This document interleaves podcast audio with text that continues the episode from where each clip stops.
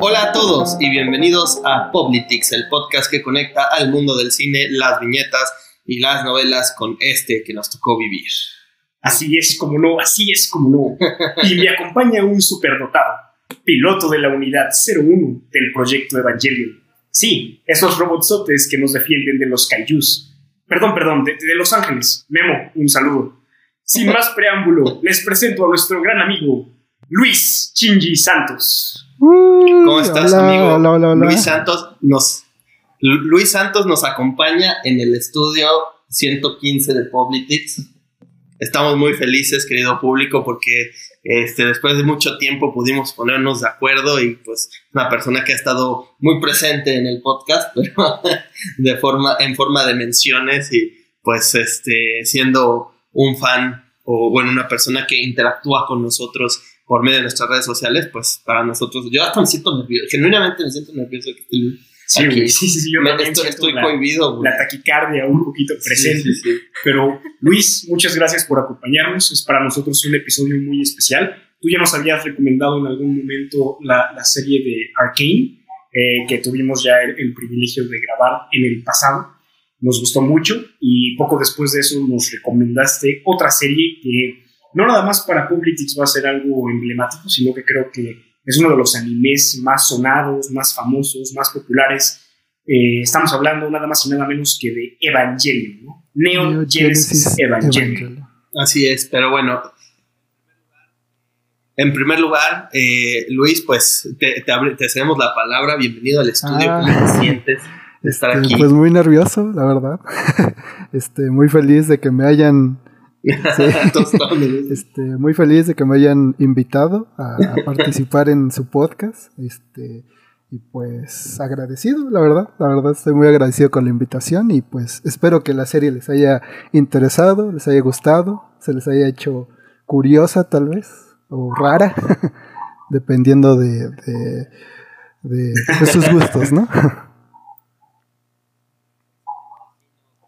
Excelente, sí, no, muy buena, la verdad, este, como, como bien lo dijo Jorge, una, una serie que es referente cuando se habla de, animación japonesa, que pues, este, digo, sobra mucho decir la, influencia de la animación japonesa que ha llegado incluso hasta Occidente, basta con ver las convenciones, basta con ver este, el fanatismo que genera un manga, una serie animada, incluso las películas. Eh, yo, yo debo reconocer que, que, en cuestión a animes es el primero que veo completo. Porque pues, no voy a poner, no voy a contar la leyenda de Aang.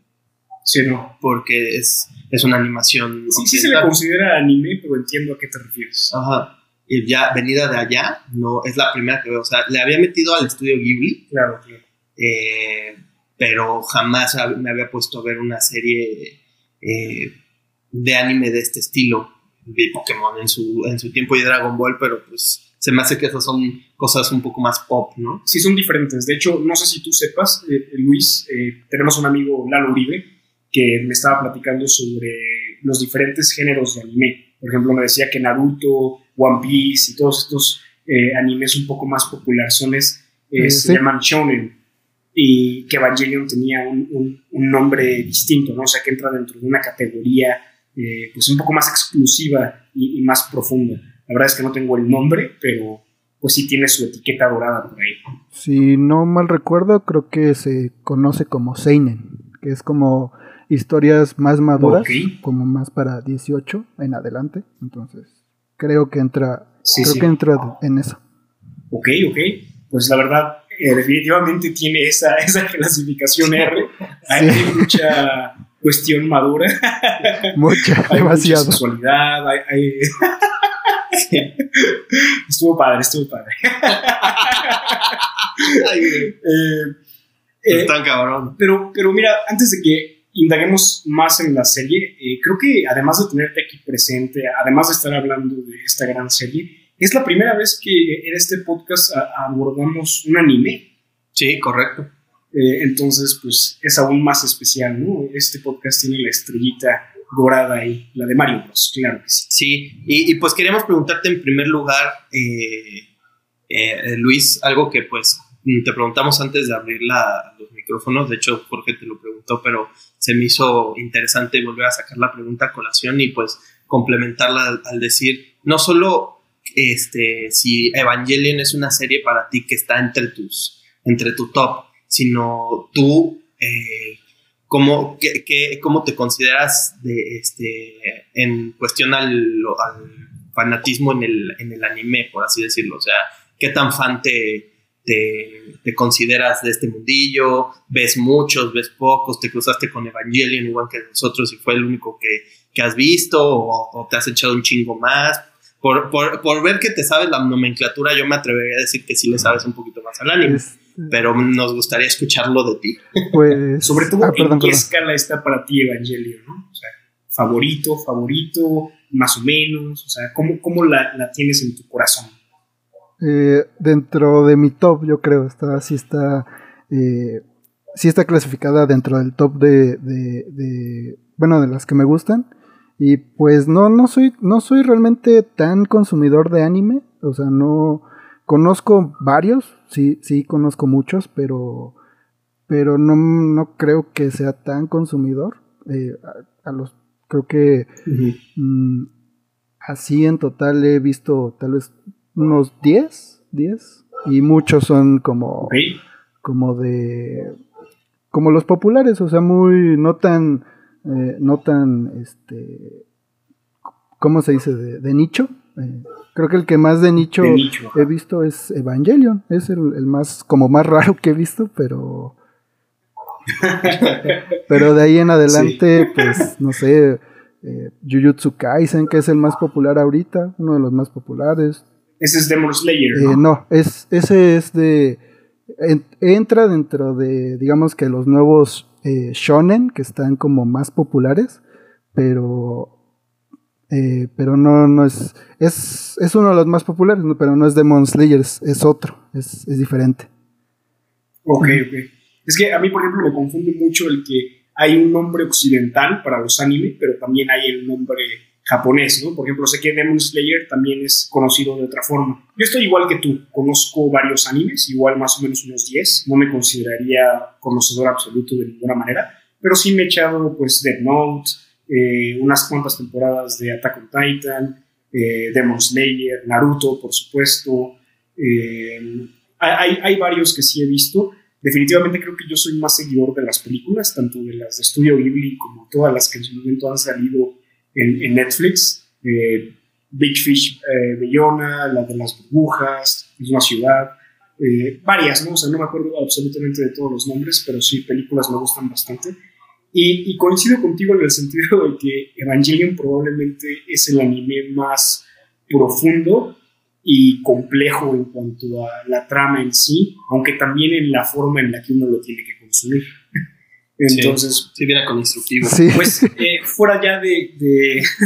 sí, sí. Está cabrón. Fuera ya, no sé si, si tengas algún.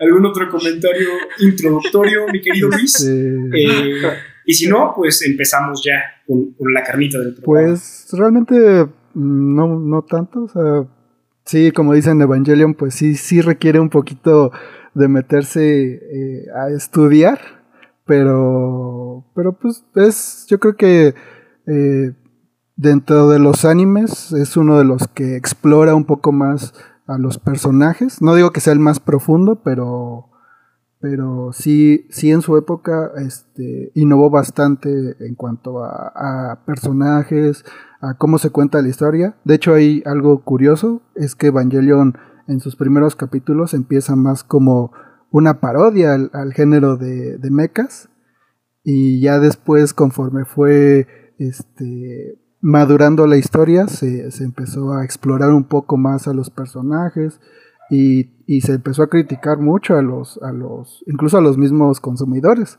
Es, también una crítica a, cómo los otakus, eh, eh, pues, no, pues cómo llegan a, perderse en ese mundo, pero pero pues nada más, ¿no? Ese es el comentario.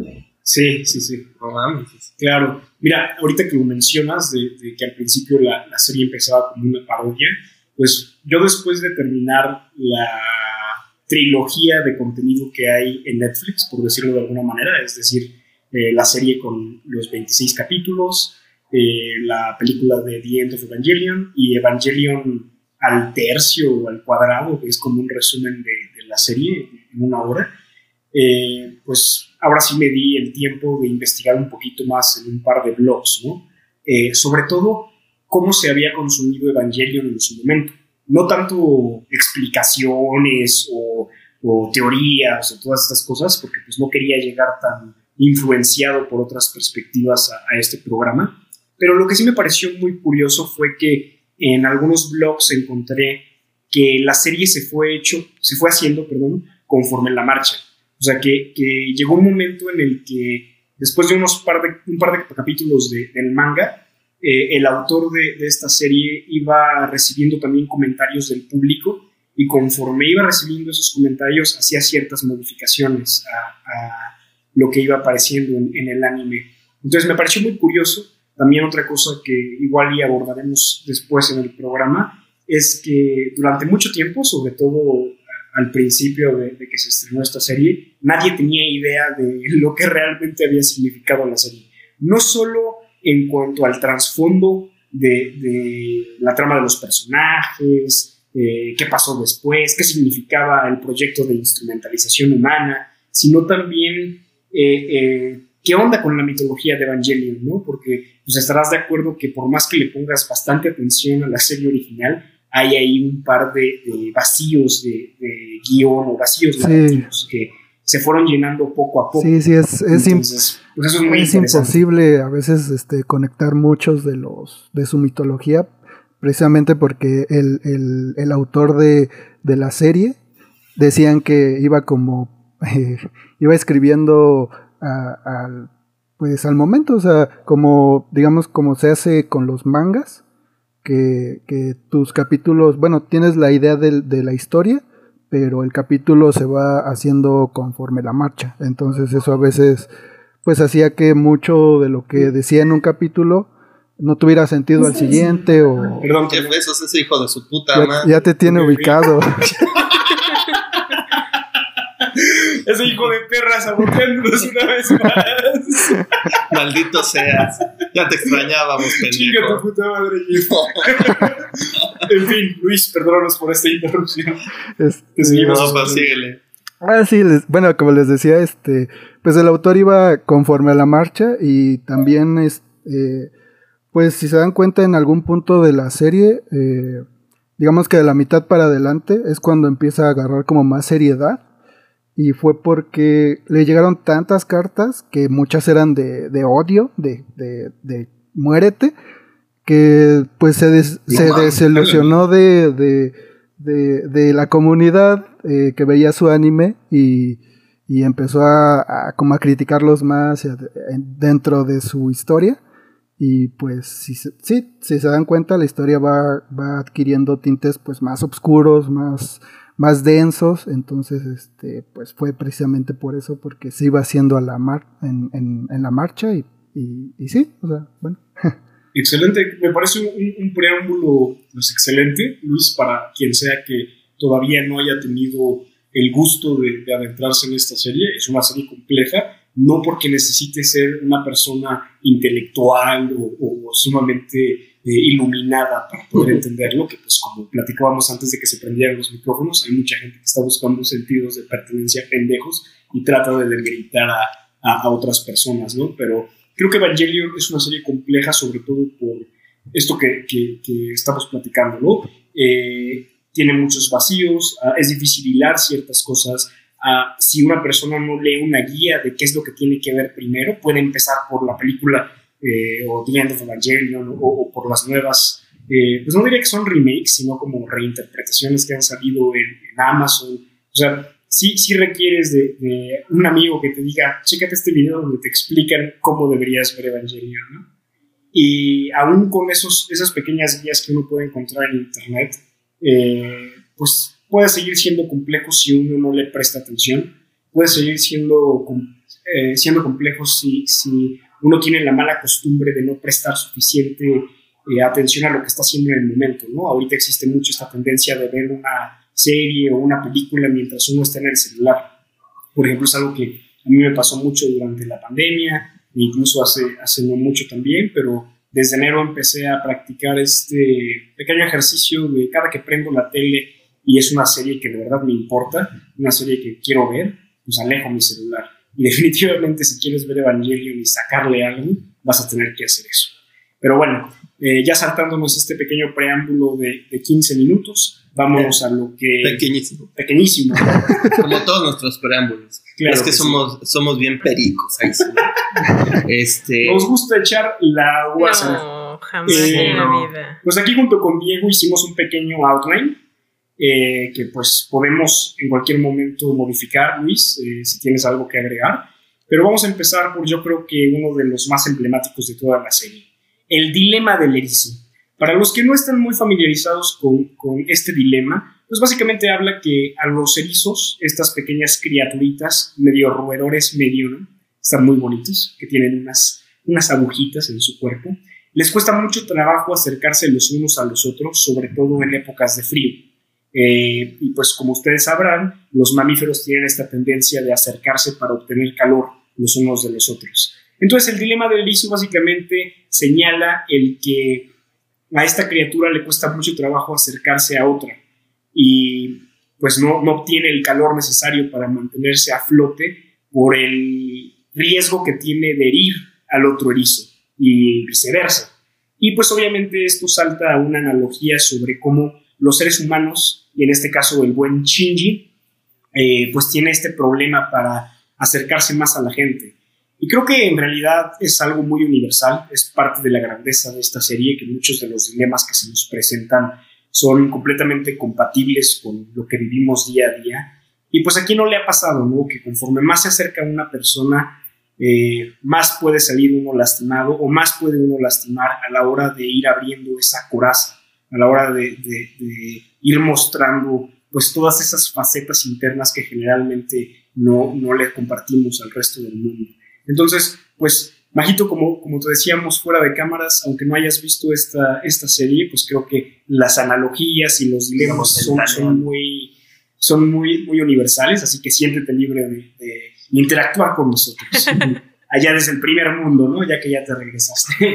Entonces, pues abro, abro los micrófonos, Diego, Luis, Majito, ¿qué piensan de este dilema? ¿Qué piensan de esta analogía sumamente acertada, creo yo? Sobre todo en estos días, ¿no? En donde cada vez estamos más aislados y parecería que arriesgarse se ha vuelto, pues, e, este salto de fe, eh, eh, acercarse a una persona se vuelve cada vez más complicado y después de la pandemia en donde nos convertimos en, armas biológicas los unos de los otros, pues está aún más latente.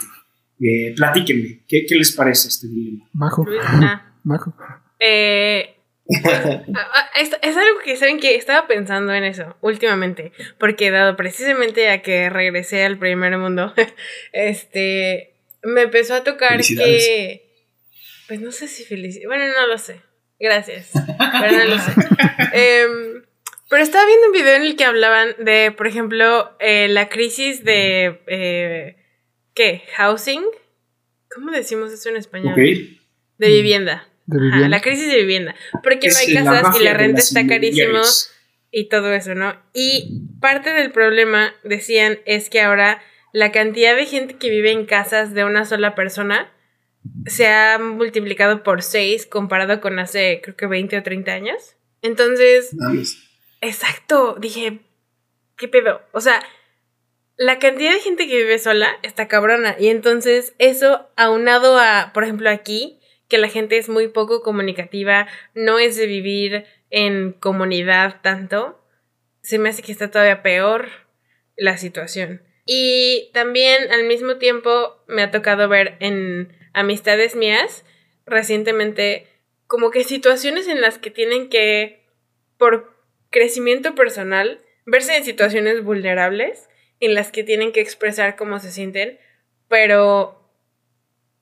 se sienten en peligro. Como que, o sea, yo entiendo obviamente el peligro de ponerte en una situación vulnerable porque no sabes cómo va a reaccionar la otra persona, pero se me hace que deberíamos hacer más eso más como un poco regresando a lo que decíamos en el capítulo de Beef, me imagino que la que el miedo tal vez es la reacción a como la del esposo de Amy de, ay, los pendejos diarios de gratitud, ¿no?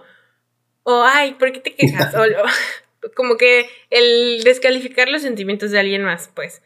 Em, entonces, nunca había escuchado eso de la, de la, ¿cómo dijiste que se llamaba? La... El dilema del erizo. Y no sé exactamente cuáles puedan ser como que las metafóricas espinas que tengamos nosotros exactamente en este momento, pero creo que es un buen momento. van a salir. Básicamente. No sé, no sé, me, da curiosidad lo que van a decir ustedes, porque no sé cómo se, ve. Se viene un momento muy íntimo, Majo. Pero. ok. Eh, pero creo que estamos en un buen momento, como justamente para aceptar que, aunque sea difícil, es necesario el a veces, no sé, que nos piquen las espinas de alguien más sin que lo vuelvan un albure, por el amor de Dios. en, en, no, no, no, ya nos, en buen plan. Somos politics. aquí siempre Exacto. Aquí sí, entendimos, aquí sí entendimos Evangelion. Es politics, no la cotorriza.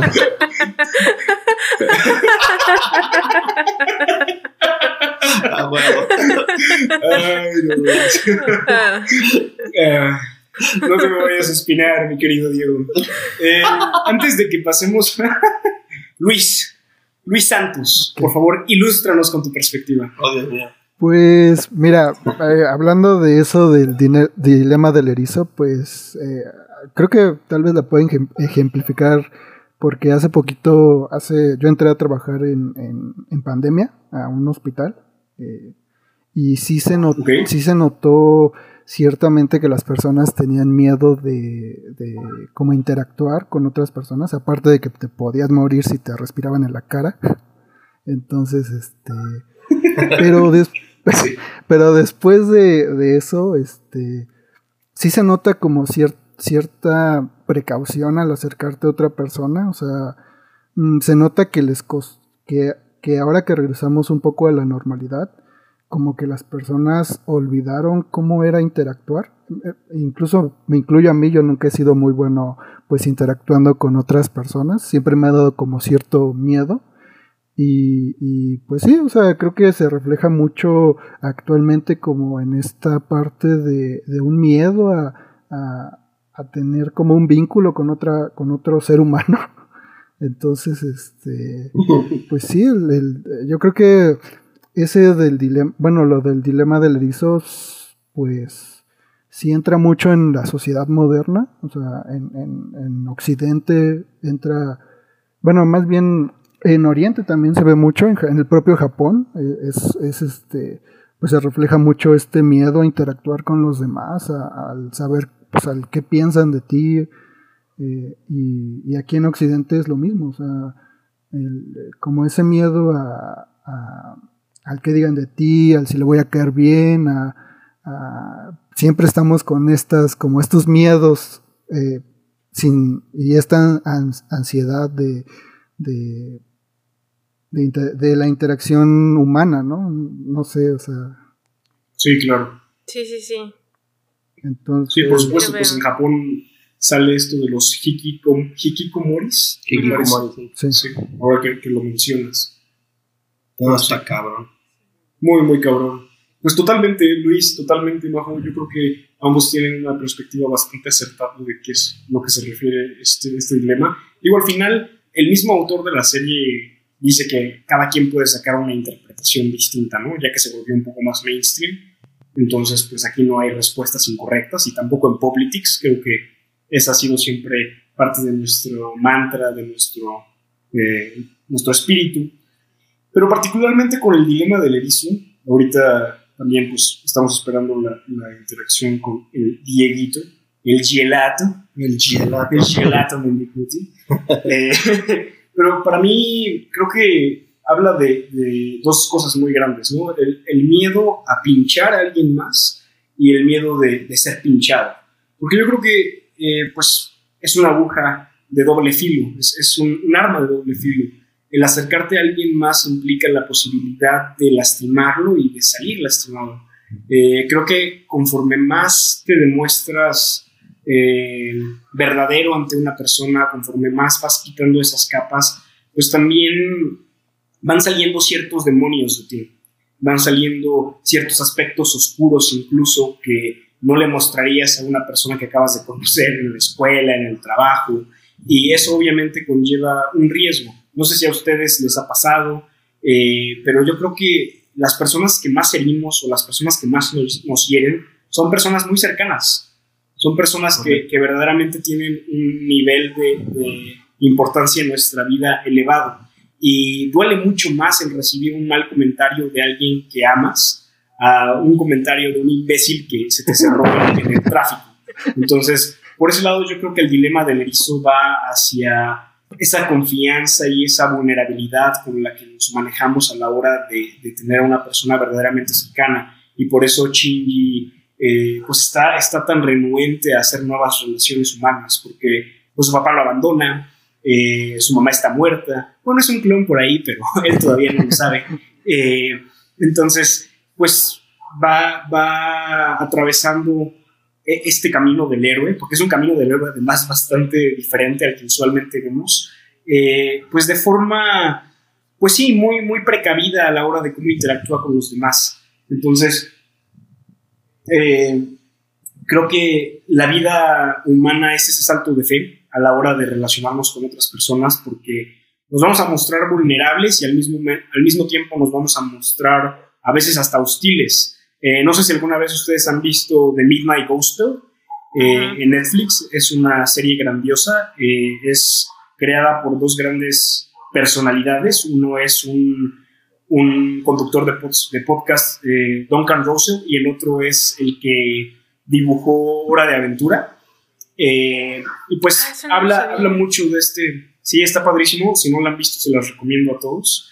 Y, y, pues habla mucho de estos temas también de, cómo las relaciones humanas siempre son ese salto de fe, cómo las relaciones humanas son, son complejas y entre más profundas se hacen, pues más, más susceptible eres de lastimar o salir lastimado y cómo es parte eso de, de, la condición humana, ¿no? Porque eh, hay una analogía que me encanta de esta serie en donde dice que casi todos los seres humanos somos como perros hambrientos, como perros callejeros que, que no, no han comido. Y en el momento en el que una persona se acerca y nos da un poco de comida, nuestra primera reacción es, es ponernos totalmente a la defensiva. A, pesar de que estamos hambrientos y necesitados de ese alimento, estamos hostiles y, susceptibles a, comportarnos de una forma eh, menos diplomática. Y creo que eso se refiere sobre todo a todas las heridas que tenemos demasiado eh, clavadas, internalizadas, con las que cargamos, y, pues al final todos estamos en esa situación, solo que a pocos les gusta aceptarlos. Entonces, pues todos somos estos erizos con un chingo de agujas en la espalda y acercarnos a alguien es, es pues, e, e, es como una amalgama entre dolor, sufrimiento, pero también redención y placer, ¿no? Porque por supuesto que también hay cosas muy positivas de, de acercarnos a las personas. Diego, Gelato. Bueno, bueno, hola, hola. Este, no, pues sí, eh, la verdad es que en, esta cuestión del dilema del erizo ya unado con la, con la historia, creo que se vuelve muy relevante algo que tú mencionaste, Jorge, que, es el abandono. Eh, creo que si algo caracteriza por lo menos a los personajes más relevantes del, eh, de la serie, es que todos tienen un complejo de abandono. Estoy sirviendo chelitas, no pasa nada. Ok. Ah, mames, pasó otra vez. Aquí nos la pasamos de puta madre, Luis. Este. Se, nota, se nota. Pero, excepto Majo, Majo, a Majo le cagamos la madre de repente. Todo el tiempo estamos pinchándola con nuestras, con nuestras, con nuestras espinas. De erizos. ¿para qué son, son, son puercoespines, ¿no? En vez de erizos. Váyanse a sus chingados, Sebas, déjenme en paz. Los amo, namaste. Pero te digo, si algo caracteriza a los, a los personajes protagónicos, bueno, o por lo menos más inmediatos de la serie, es que todos tienen un complejo de abandono brutal, ¿no? En el caso de Shinji, pues tiene que ver con su papá, eh, tiene que ver con su mamá, eh, en el caso de Asuka, que Dios me la bendiga, pero cómo me caga la madre. Este, digo, es jueves. luego, luego ya, le, ya va agarrando más matiz, pero pues al principio es hija de tu. Sí, sí, ya es sabes, ¿no? pesadita. Eh, pues tiene una situación. Sí, sí, es pesadita. sí, es pesadita. Es especialita, ¿no? Pero, pero sí tiene un, o sea, su historia te va mostrando por qué es así de mamona, ¿no? Que, que pues tiene que ver con lo de su mamá que está loca y que usa la muñeca para como, este, vertir sus emociones y, y pues que, le, que pues la encuentras colgada, ¿no? O sea, digo, este, ¿qué más te puede gritar trauma infantil, ¿no? Eh, esta, esta chica, eh, híjole, ¿cómo, ¿cómo, se llamaba? Eh, Rey. No, no, no, ¿Misato? Eh, Misato. Misato, sí, sí. Misato. Misato, la señorita Misato, pues también trae una cuestión de abandono durísima con su papá y con su mamá y pues con el novio, ¿no? Sí. Eh, eh, también la doctora Ritzko con su mamá. Eso, eso creo que sería un buen tema ya para más adelante en el, en el episodio, cómo diseña Maggie la mamá. Sí, está cabrón. Y todo lo de como mujer, como científica. Y como madre. Y que siempre se están peleando las tres personalidades. Está cabrón. Está muy, muy cabrón.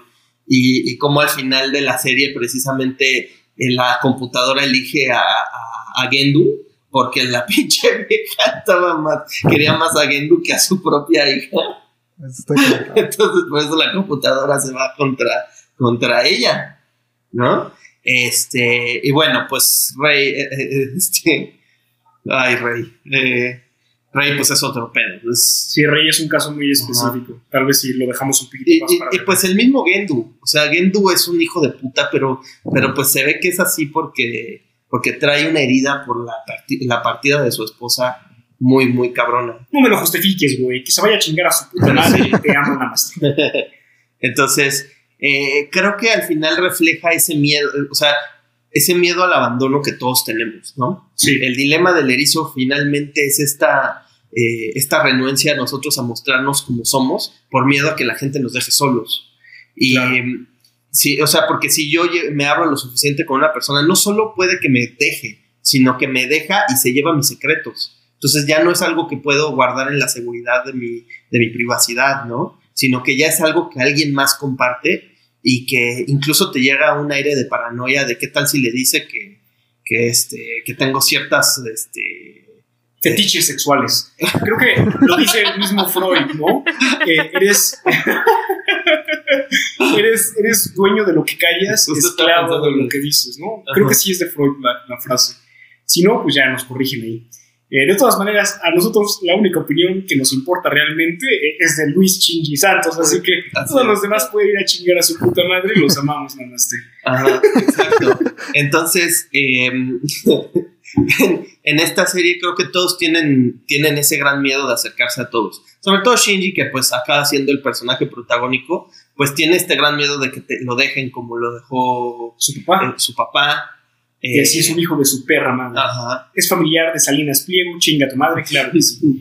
Ahora, también, antes de que pasemos al siguiente tema, creo que esto del dilema del erizo es particularmente un dilema, porque la otra opción es quedarse solo. O sea, es o arriesgarte a esta vulnerabilidad en donde vas a lastimar o te van a lastimar, pero la otra opción es quedarte solo. Y creo que absolutamente nadie en este planeta que tenga una sí que, pues, genérica y normal, porque sabemos que también hay muchos desbalances psicológicos y pues cada quien. Eh, pero creo que la mayoría de los seres humanos están constantemente buscando significado a través de otras personas. En este programa lo hemos mencionado muchísimas veces, pero quedarse solos en este mundo es uno de los temores más arraigados que tiene el ser humano, sobre todo porque en el pasado quedarse solo implicaba morir. Y creo que al día de hoy eso sigue presente de alguna forma, es la muerte espiritual, es el poder ser exitoso de forma individual, pero por más que tú tengas tu casita en las lomas, en el campanario, eh, no sé, Polanco, lo que tú me digas, si estás solo, si no tienes relaciones significativas, pues vas a terminar muriendo de alguna forma.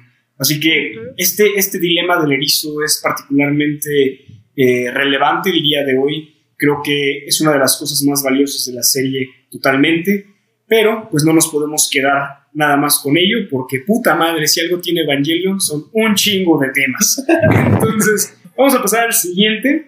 Eh, mi querido Diego nos platicaba sobre el yo, el super yo, y el ello. Entonces, eh, creo que antes de, comenzar a hablar sobre este tema, para contextualizar un poco a, Majito, eh, pues esto tiene que ver también con la, teoría freudiana, tiene que ver mucho con el psicoanálisis, con la psique, ya sabes, esas cosas que están dentro de nuestra cabeza y no se pueden ver. Eh, y pues bueno, el yo somos nosotros, ¿no? La, la, parte consciente, que en este caso sería Shinji. Que vean qué interesante que aunque Shinji es el tercer piloto, su número de Eva es el 01, o sea, es el central. Por más que él es eh, el, el, el tercero, ¿sí es el tercero, eh, Luis, o es el segundo? No, es el, es el segundo. Es el segundo, Azuka es la tercera, ¿verdad? Sí, eh, sí. Ok. Bueno, a pesar de que Shinji en este caso es el segundo, su número de Evangelion es el 01. Porque por un lado, el 00, que es Rey Ayagami, Ayanami. Ayanami ahí nos, nos, perdonarán si tenemos un par de fallas. Sí, luego vamos a aplicar muchas Galilea Montijos en este, sí, sí, sí. En, este, en este episodio. Acabamos de ver la serie pero hace una semana y pues estamos más concentrados en, en, la parte profunda que en el nombre de los protagonistas. Rey Ayanami.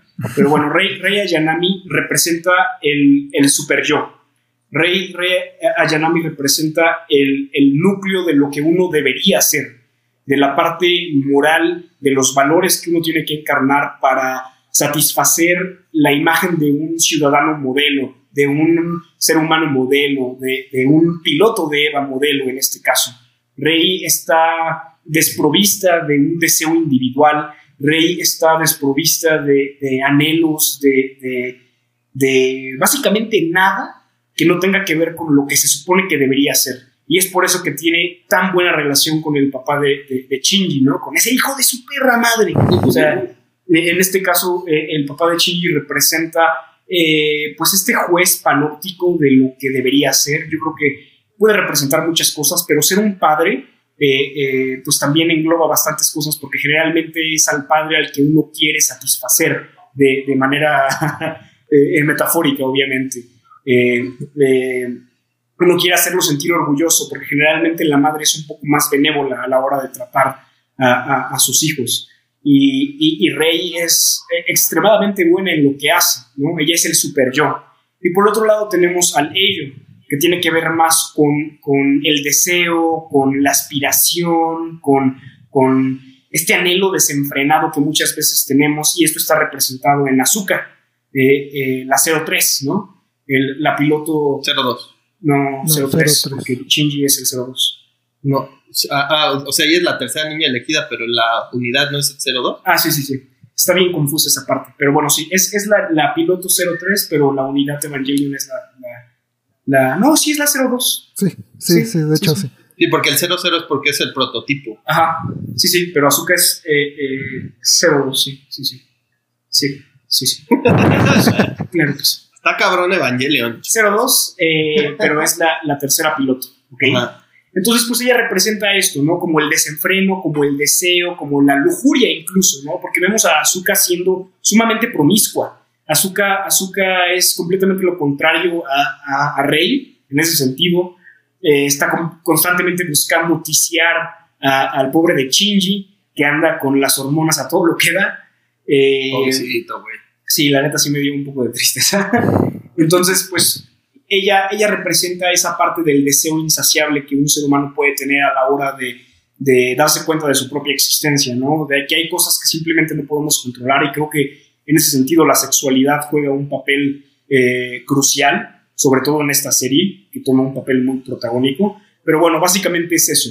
El yo, el super yo y el ello. Shinji estando a la mitad, siendo este equilibrio o este intento de, balanza entre estas dos facetas que, tenemos, que es el super yo, siendo lo que se supone que uno debería ser, y el ello, que es lo que uno desea de forma individual. Y realmente la serie, eh, pues va mucho de eso, ¿no? ¿Qué es lo que realmente quiere Shinji? Pero qué es lo que debería ser Shinji de acuerdo a los demás, de acuerdo a sí mismo. O sea, constantemente le están diciendo, pilotea este Eva, salva al mundo. Eh, rífate aunque no quieras, y él se está debatiendo internamente, ¿debería de pilotear esta chingadera solo porque eh, mi papá me está diciendo que lo haga? Aunque mi papá es un hijo de la chingada, y pues tiene estas dudas constantes, ¿no? Donde pregunta, ¿qué tipo de hombre es mi papá? ¿Qué tipo de persona es?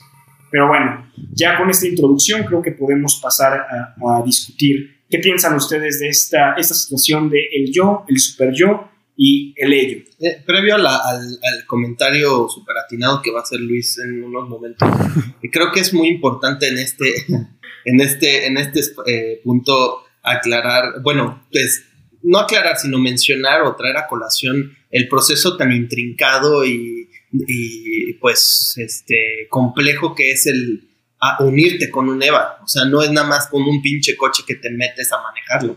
O sea, el piloto realmente tiene que mimetizarse con esa madre, porque no solo es un robot como en Titanes del Pacífico, Se lo copiaron a Titanes del Pacífico. Ay, sí. O sea, es como el de Avatar de que conectas la cola y así. Algo así. Es un poquito más complicado. es como Titanes del Pacífico. Ajá, o sea, te tienes que unir a nivel psicológico con la, con la máquina. si requiere sincronización. No, solo... Que de hecho, sí, Titanes del Pacífico trató de emularlo. No, no, solo no solo psicológico, sino incluso hasta espiritual. O sea. Espiritual, exacto. Bueno, no sé si. Spoiler. Eh, se sí, tú échale. Sí, aquí ya. Bajo va a ver. la verdad, no. Se supone que el EVA 01 tiene el alma de la mamá tiene la mamá de, de, Shinji. De Shinji. Entonces, este, también Azuka tiene el alma de su mamá. Parte de la mamá. El único que no tiene un alma de madre es el, el Eva 00, eh, que es el de Rey. Sí, que es el prototipo, exacto. Pero bueno, Rey tiene ahí una ayuda más cabrona, ¿no? Lilith. Eh, ahorita, ahorita platicamos de eso. Este, ahora sí, Luis, eh, eh, pasando a, esta parte de el yo, el super yo y el ello. ¿Cómo, ¿Cómo, lo ves? ¿Cómo lo interpretas? ¿Cómo lo puedes aplicar incluso a tu propia experiencia de vida? a lo que tú sacaste de la serie, lo que quieras comentarnos. Eh, bueno, pues, bueno, yo creo que incluso la serie te lo deja como muy claro desde el primer capítulo, o sea, cuando llega Shinji con su papá y, le dice, casi le dice, súbete a Leva, no me preguntes por qué. y, y pues Shinji le dice, pues, ¿por qué no? O sea, ¿por qué me tendría que subir a este robot gigante que no sé ni cómo se maneja? Y, y el papá trae a Rey, a Rey, este, pues lastimada, y el güey lo chantajea para que se suba y y pues diga, pues vas, carnal. El papá modelo, cabrón. Rífate, rífate, hijo. Rífate, hijo. Este, entonces, pues sí, o sea, creo que desde el principio la serie te lo deja muy claro, o sea, como este conflicto que tenemos todas las personas en, busca de, de, equilibrar estas, estas tres partes, de el, yo, el super yo y el ello, y cómo pues buscamos eh, buscamos eh, eh, combinarlas para, para, descubrir lo que nosotros somos en realidad, ¿no? O sea, no sé, no sé ustedes qué opinen. Sí, definitivamente. Eh, creo, que al final del día la serie pues invita mucho a, reflexionar sobre lo que, lo que, lo que tú te reflejas como como un ser humano versus lo que, lo que estás pensando y el peso de las expectativas. Creo que es algo que es muy, muy, muy, presente, sobre todo pues hablando de la relación padre-hijo que tiene Shinji con este cabrón, que pues, pues sí, un buen chinga tomado está in order él y Osai, que acabo de acabar de ver este, la leyenda de Ango otra vez, chinguen a su madre los dos. O sea, Premio del padre, ¿no? O sea, este, este fin de semana que es el día del padre aquí en México. Sí, el, el, especial del padre en Politics. Osai y, y Gendo y Kari, güey. Váyanse a chingar a su puta madre, los amamos. hijos de perra los dos. Pero bueno, Gendo, este... Gendo sí desarrolló bien a Shinji, ¿no? O sea, sí le dijo así como... Pues también el Zuko me lo desarrollaron bien ojete. Pobrecito, Pobre Zuko. Eso también está bien ojete. Sí. no, es un mierda ese güey.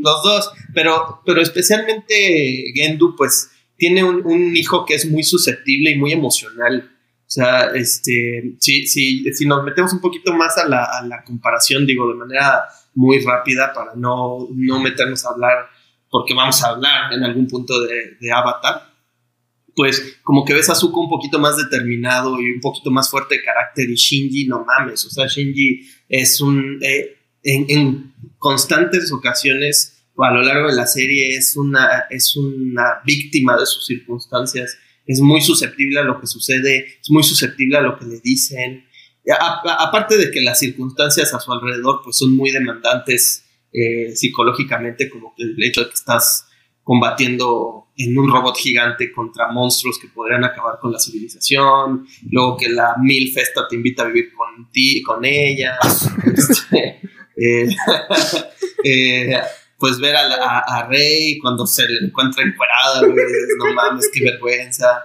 Luego viene la pinche alemana esta altiva que te empieza a insultar y a cada rato te está diciendo idiota. Y que también es promiscuita, ¿eh? O sea, aunque ella no estaba atraída a Shinji, sí le gustaba que Shinji la deseara. O sea, ella deliberadamente tiene estas acciones para calentarlo, güey. Sí, sí, sí, a pesar de que ella pues está muy, muy comprometida con hacerse ver al, al joven, a ese güey sí no sé cómo, no me acuerdo cómo se llama. Es el novio de la señorita. Ah, este, de la señorita Misato. ¿Cómo ah, se llama ese güey? Se me fue el güey de la cola de caballo. Sí, este. El caballos, así le vamos a decir. El caballo. El joven. el joven algo, joven. Sí, la gente doble, yo creo que todos van a saber quién es. Este, pero sí. El que se acaba parcheando a Misato. Eh, sí, sí, es una serie muy sexual. Eh, exacto, exacto. Y no sé si ya acabaste tu comentario, Diego, porque adelante, no, adelante. Con, la sexualidad, pues quería, quería retomar un poco esto de, de, el yo, el super yo y el ello. Creo que, pues, ahorita lo hemos estado abordando de una forma muy eh, psicológica sobre lo que el mundo espera de nosotros y lo que nosotros esperamos del mundo, pero creo que también hace alusión a esta realidad animal y esta realidad divina que muchas veces entra en conflicto eh, eh, en el ser humano. O sea, creo que por un lado el ello, que son estos deseos más primitivos, pues tiene que ver con esa parte animal que todos tenemos dentro, ¿no? Como diría la ley de Tepito, todos tenemos una ley de Tepito dentro. Estamos buscando constantemente. Saludos, Lady Tepito. Bienvenida al podcast cuando quieras.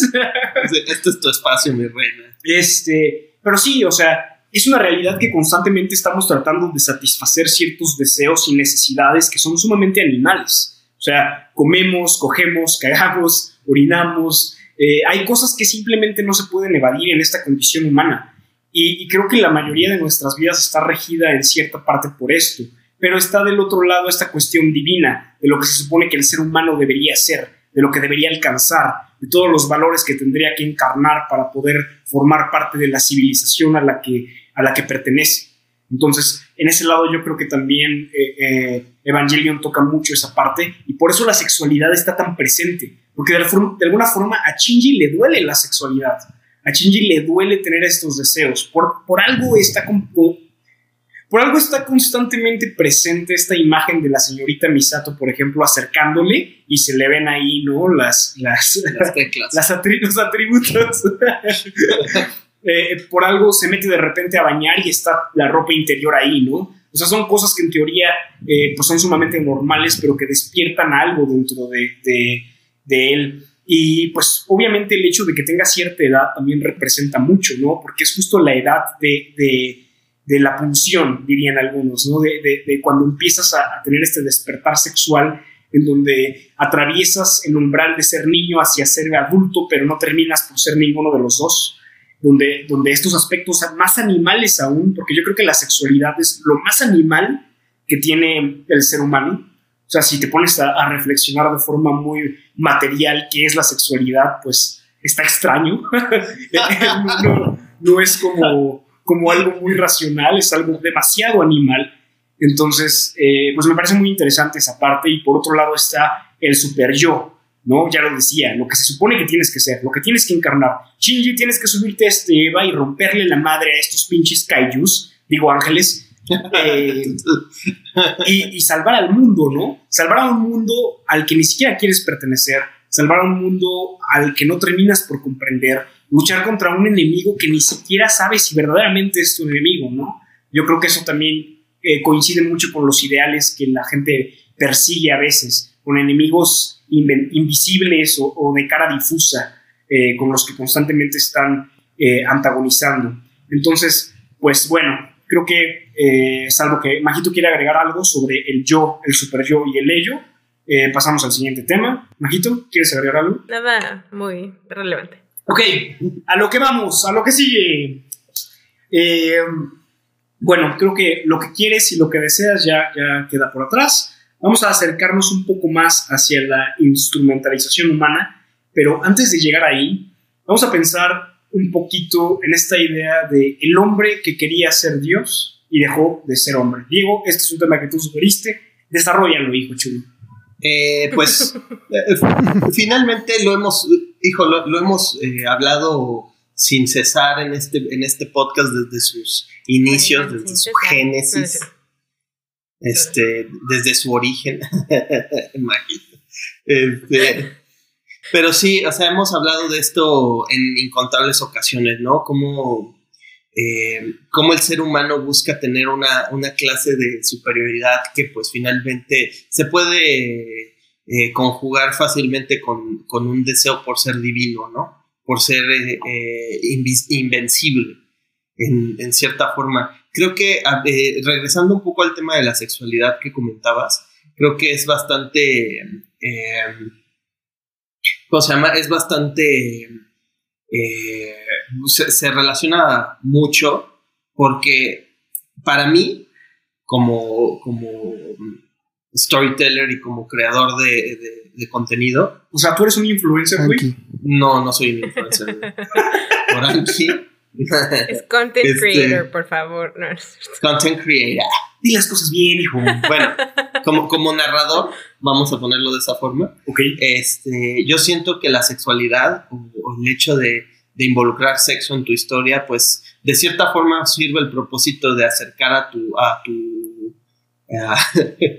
a, tu público un poquito más a tus personajes, o sea, compartirles una intimidad que de otra forma ellos nada más estarían compartiendo pues con la gente que está con, con quien optaron por compartirlo, ¿no? Digo, no me necesito meter en detalles, pero pues Evangelion finalmente hace eso, incluso me, viene mucho a la mente la escena esta en, en The End Evangelion que, que este, la acaban de disparar a Misato y que está despidiendo a Shinji para echarle ganas, güey, para, para echarle porras, por así decirlo, le planta un besote, güey, y, le dice al final, este, este fue el principio, cuando regreses hacemos el resto. yo, a la verga, güey. ¿La viste traducida o qué, güey? Porque dijo, hay mucho más de donde vino eso.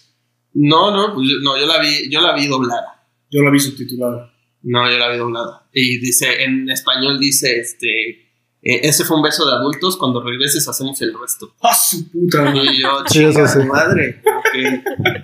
Sí, eso sí pasa. Ah, que, dicho sea de paso, dicho sea de paso, el doblaje de esta serie en español es una verdadera belleza.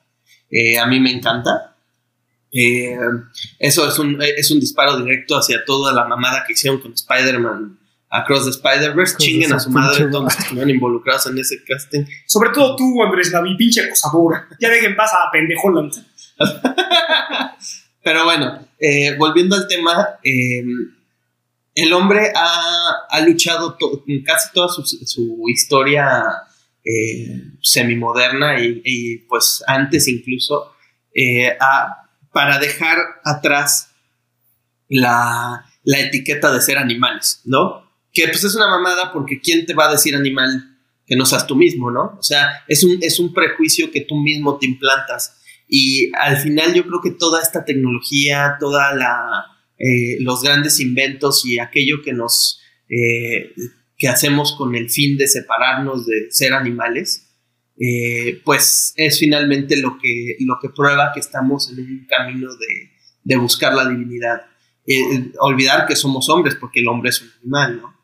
Eh, es, es, un tema sumamente interesante, es un tema muy profundo y creo que en la serie al final pues toda la cuestión de las lunas y todo lo que, lo que va eh, dejando ver el, contexto de Evangelion pues va, va, se, va, se va desarrollando en la historia, ¿no? Tienes a personajes que están intentando combatir eh, su, su propia naturaleza su propio destino incluso como especie, ¿no? Porque eh, estás en un contexto pues, sumamente hostil, sumamente complicado, en donde hay seres pues hasta intradimensionales de otros mundos, algo muy loco que nadie termina por entender, que están siguiendo una misión que es básicamente destruir a la humanidad. ¿Por qué? Ni el mismo autor ni siquiera no, lo puedo explicar al principio, pero bueno, ya, ya luego lo, entendemos con The Evangelion. Pero sí está cabrón porque creo que se coloca muy bien con esta idea de que el hombre está luchando constantemente contra la naturaleza y contra sí mismo, ¿no? A, luchar contra esa naturaleza. Y aquí, pues no sé, creo que ha habido ya muchas, eh, ha habido muchos grandes sucesos en la historia de la humanidad donde el mismo mundo nos está diciendo, ya extínganse, puta madre, dejen de existir. Y el ser humano, en lugar de buscar esta armonía y esta redención para con su entorno, busca ir en contra de ello. Ahorita estamos muy, muy, muy cerca ya de pasar a... Eh, el mismo Apple lo, lo, denomina como computación espacial, con esto de los Apple Pro Vision 3D, 4T. Eh, es una mamada. pues parece que, que, cada vez vamos ignorando más lo que somos realmente. Entonces, pues sí, eh, muy interesante esta idea de, de cómo el hombre buscando ser Dios dejó de ser hombre. Luis Santos, amigo, ¿Qué te parece esta idea? Pues creo que la serie se, refleja mucho, eh, o sea, por ejemplo, en la creación de los Evas, o sea, cómo, mm, pues de cierta forma buscan este poder para combatir contra, contra la naturaleza, o sea, contra algo inevitable. También eh, cuando Shinji baja y ve el, el, cuerpo de Lilith, que la ve partida a la Exacto, Es Lilith que la ve partida a la mitad. Todos pensamos que era Van, pero no. No, es Lilith. Sí, que, que la ve para. Yo le dije a Diego, pero no me creyó. este, sí, no es Lilith. La, la que está crucificada es, es Lilith. Yo pensé que era Jesucristo, pero me equivoqué. Es que se parece. El que tiene la manita Gendo es el cuerpo de Adán. Que es muy raro. Sí. No mames. Eh, ah, entonces, este. Pues sí, o sea, se refleja cómo también, pues ciertamente los humanos, los humanos hacen cosas como monstruosonas, o sea, esta parte de, de cortarle las piernas a Lilith eh, y crucificarla, o sea, es como, wow, es, es, una escena pues muy fuerte. Sí. Y, y, y sí, como, como, eh, como el ser humano en esta búsqueda a veces de, de ser dioses, pues se terminan transformando en monstruos o haciendo cosas como el proyecto de instrumentalización humana, los EVAs, empleando niños como armas, o sea, es, es, es algo que sí, yo creo que esta parte del, del, hombre que en busca de ser Dios, pues deja de ser hombre. Sí, claro. Majo. Yo tengo una duda, porque no sé si es algo que ya mencionaron y se me fue la onda, porque ando, la neta, como que un poco con un ojo al gato y otro al garabato. Eh, pero, esta onda que hay, porque digo, ya establecimos que yo no vi la serie, ¿verdad? Pero se me hace muy chistoso y me intriga el saber un poco más de el, la intertextualidad bíblica que estoy oyendo que hay. ¡Puta! No, no, no, está cabrón, ¿eh? O sea, el autor deliberadamente utilizó la religión judio-cristiana para crear la mitología de de Evangelion. Muy abrámico. Los Ángeles, Adán, Lilith, o sea, todo, todo. El mismo acrónimo de Eva. Sí, sí, sí, exacto. Evangelion, exacto, empezando por el título de la serie. Ajá. O sea, Neon del Genesis. Es, un nuevo, el nuevo Genesis. Es un nuevo Genesis. Ah, exacto. Sí. No, está, está cabrón eso. Diego, ¿tú qué, tú qué andabas con el Marcial, Maciel, platícanos.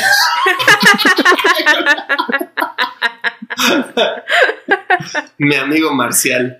mi siguiente libro así se va a llamar, güey. Mi, amigo libro Marcial. Mi amigo Marcial. Que básicamente va a ser un remake de Jojo Rabbit, pero con Marcial Marcial en lugar de Hitler. no mames, qué asco. Dirigido claramente por. Con los legionarios. Por Alfonso Cuarón, güey. Por Eduardo Verástegui. Que chinga tu madre, Eduardo Verástegui. Chinga tu madre. Ok, regresemos, regresemos. Pero, este. eh, sí, eh, estuve leyendo un poco respecto a las referencias judeocristianas, abrámicas en, Evangelion y parece ser que a este güey se, le hizo muy exótico porque en general en ese lado del mundo es muy exótica la religión judeocristiana y, y por ende como algo muy interesante, ¿no? Sí, sí, sí. Y sí, las, las referencias están muy cabronas. O sea, Lili, que pues es el origen del, del ser humano, crucificado y mutilado en una cruz. Bueno, crucificado en una cruz es una es un es un, es pero es un pinche planeta. No te vamos a juzgar. Pero ya, este crucificado, que no mutilado, clavado. no mames, majo. ya, ya habíamos acabado nuestro capítulo de bronca, tranquilos. Sí, ya. Y este, pues es, es una clara referencia al, al lore judeocristiano, ¿no? El Dios, el, el, Dios que, está, que, que, regresó, se encarnó y que lo crucificamos y lo mutilamos para, para, por, por un, un, juicio y en este caso por nuestro beneficio, ¿no?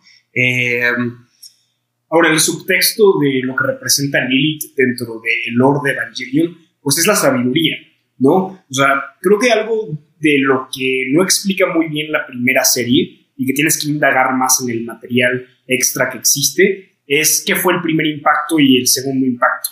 Entonces, eh, se los resumo muy rápido. Básicamente, eh, pues existen estos seres interdimensionales espaciales, acá muy, muy la señora que habla con alienígenas, eh,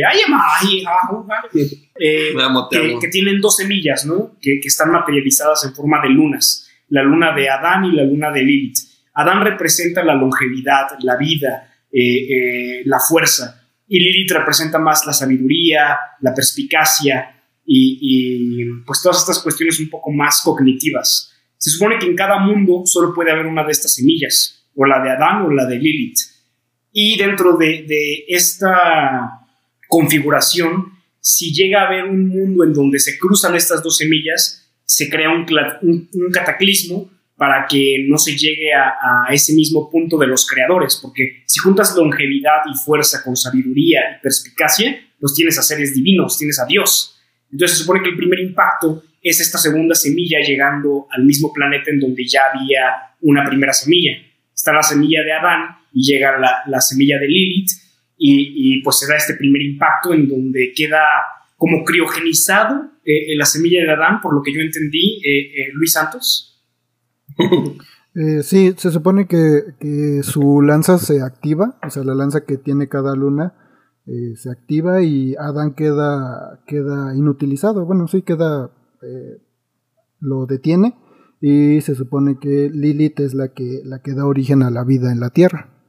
Después. Exacto. Entonces, el segundo impacto se supone que es esta reactivación de Adán. Es esta misión que tienen en, en el Polo Norte, me parece, si es en la, en Antártica. Sí, en Antártida. Sí, creo que sí. Es, sí, sí, en Antártida, entonces es en Es con D. Eh, sí, claro que sí.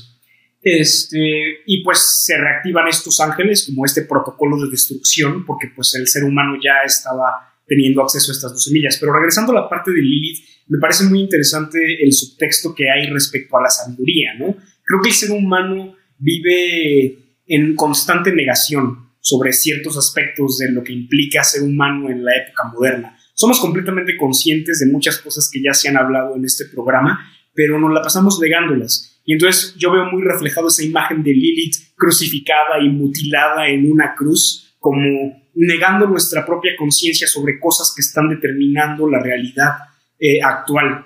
Entonces, por ese lado, creo que eh, Neon, Genesis, Neon Genesis Evangelion está muy, muy, pero muy, muy presente en el día de hoy, sumamente vigente. Y pues que chingue a su puta madre el papá de Shinji. Claro que sí. Tú, Luis, este, ¿Qué nos, qué, nos dice sobre esto? Eh, pues eh, sí, bueno, estoy de acuerdo con lo que dice este Jorge. O sea, creo que esta parte en donde vemos a Lilith crucificada es como... Yo lo veo más del lado de, de que los humanos buscan el poder y, y, en, y en esa búsqueda del poder o tal vez de defenderse, pues pueden llegar a hacer cosas eh, pues muy muy malas entonces atroces atroces sí eh, desde lo más lo más este lo que se ve más en la serie pues utilizar a un niño como un arma Eh, es, es, creo que... Sí. Está cabrón. Sí, sí, sí. Totalmente, Luis. Totalmente, Luis. Pues bueno, eh, pasando al siguiente tema, me gustaría hablar sobre la voluntad de existir en un mundo sumamente hostil, donde las barreras de la individualidad hacen tan complicado a el yo colectivo, ¿no? O sea, creo que en, los últimos dos capítulos de la serie original son esta amalgama de conceptos eh, que también tienen que ver con una falta de presupuesto, eso es lo que encontré dentro de los blogs que, estuve leyendo. El autor ya no tenía mucho presupuesto y se nota. Por algo también eh, se hace la, nueva película de, de, The End of Evangelion. Pero me gustó mucho esta idea de la psicoterapia que tiene Shinji, ¿no? Eh, de, decir por qué existo, para qué existo, sobre todo en un mundo que está constantemente dándome la espalda, donde las barreras de la individualidad me hacen sentir tan alejado de lo que eh, soy y debería ser, pero al mismo tiempo hay una exigencia por el crear un yo colectivo, por crear un yo que pertenezca, por crear un yo que, que signifique algo dentro de, de toda esta comunidad. Entonces, pues abro la, mesa de debate para este tema, que es ya el penúltimo para llegar ahora sí a la instrumentalización humana. Este, pues sí, o sea, finalmente creo que, se, ata mucho a lo que, a lo que venimos diciendo, esta cuestión de, de pues no, no, no, o sea, porque esa instrumentalización humana viene desde una instrumentalización para hacer lo que lo, que queremos que la gente haga, ¿no? Y, creo que este tiene que ver con lo que Luis decía de, de pues volver al, a, o sea, que los niños se vuelvan armas, ¿no? O sea, usar niños para y, sacrificarlos porque pues eh, corren un riesgo mortal, corren un riesgo eh, constante y y pues creo que al final eh, podría hacerse el paralelismo, no digo que el, autor lo haya hecho tácitamente, pero se puede decir que desde niños estamos expuestos a una hostilidad que quizá no, no, no corresponde a nuestro rango de edad. ¿no? Tenemos una... Eh, a, muy temprana edad uno se empieza a dar cuenta de cosas en este mundo que en primer lugar no deberían de ser y en segundo lugar este, pues están mal, ¿no? Y son, y son hostiles. Eh, tiene que ver mucho con lo que hemos hablado sobre el asesinato de la comunidad, tiene que ver mucho con lo que hemos hablado de cómo eh, ya la inocencia se empieza a perder, y no, no en el sentido que lo dice Eduardo Verástegui. ¡Ah, su puta madre! Eh, que chingue a su madre de nueva cuenta. pero pues sí, creo que al final esta necesidad de generar ese escudo protector, esa necesidad, el escudo AT, pues corresponde a que uno siempre esté en peligro, ¿no? Eh, y, el peligro adopta muchas formas. El peligro puede ser eh, psicológico, puede ser eh, ya de plano físico, puede, este, puede atentar contra muchas partes de nuestra integralidad. Y creo que al final la serie, pues, retrata mucho eso, es esta lucha de un, de un chavito de 13, 14 años que está buscando ser, ser aceptado, ¿no? Ser tomado en cuenta, porque nunca lo ha sido desde, desde, su casa, pues ha tenido siempre un rechazo constante de la gente que más cercana está a él o que se supone que tendría que estar más cercana y al momento en, el que alguien quiera acercarse, pues su primera reacción es siempre alejar, ¿no? Es no, no me toques, eh, no, no quiero hablar de eso, eh, no, déjame solo, ¿no? Eh, tiene que ver también con el dilema del, erizo, ¿no? Claro. Entonces, eh, es, es sumamente revelador esto y, y, eh, cuando lo pones junto a lo que dijiste al principio de, esta, la lucha por existir, pues te, dice que, que, ya son cosas separadas, ¿no? O sea, hay un instinto de supervivencia, pero al tener esa supervivencia constantemente no sabemos qué chingados hacer con ella, ¿no? Tienes una vida por la que luchas a diario, pero, pero cuando, cuando te da el suficiente tiempo de, reflexionar por qué estás vivo, te, caen unas interrogantes existenciales del demonio, cabrón. Entonces, este, pues más o menos creo que por ahí va y la serie lo, ilustra de una forma eh, sublime. Luisito Santos. Luis Santos, claro que sí. creo que, o sea, también, o sea, se refleja, creo que en esta, en esta, como en el crecimiento, o sea, desde que, por ejemplo, Shinji tiene miedo a subirse a Eva, yo siempre he pensado que es como una metáfora al miedo a crecer, ¿no? A, tener este cuerpo tal vez un poco más grande eh, eh, y enfrentarse a la vida, o sea, enfrentarse a un, a un mundo hostil, a un mundo que te, que te puede dañar, a un mundo en donde pues vas a tener que interactuar con otras personas y, y pues puede salir bien o puede salir mal, ¿no? Aceptar como esa parte gris de la vida, es, esa parte más oscura. Eh, y, creo que en, el caso de la serie lo refleja muy bien con, con esta parte de, de, del miedo de Shinji a, subir a Leva, eh, que es es una metáfora al miedo a, crecer y estos ángeles que son como la amenaza a, derrotar, pues creo que reflejan mucho esta, esta eh, estos obstáculos a los que te tienes que enfrentar, ¿no? O sea, a este mundo hostil, incluso naturalmente, ¿no? Los humanos somos los, los, los más adaptados a la naturaleza. Somos muy suavecitos. Sí.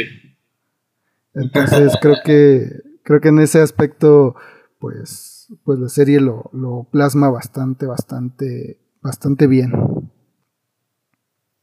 Sí, sí, sí, tienes razón y creo que es algo que no habíamos tocado todavía eh, en, el programa, eh, esta metáfora sobre eh, el crecimiento, sobre lo que implica pasar de, de, ser un infante que de alguna forma si tuvo la suerte de tener padres que tienen un gramo de conciencia, porque pues, hay un chingo que no. Eh, pues, al hijo de puta de Gendu. sí, no, pues ese güey, ¿no? Chinga tu madre. Eh, pero sí, ¿no? Llegamos a este mundo en donde al principio casi todas nuestras necesidades se ven resueltas con el simple llanto.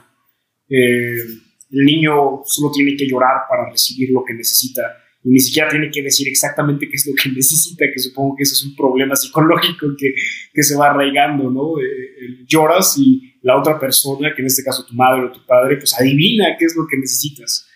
Y pues poco a poco vas eh, topándote con otro tipo de escenarios, otro tipo de personas que son cada vez menos pues comprensivos o, o, menos humanos, menos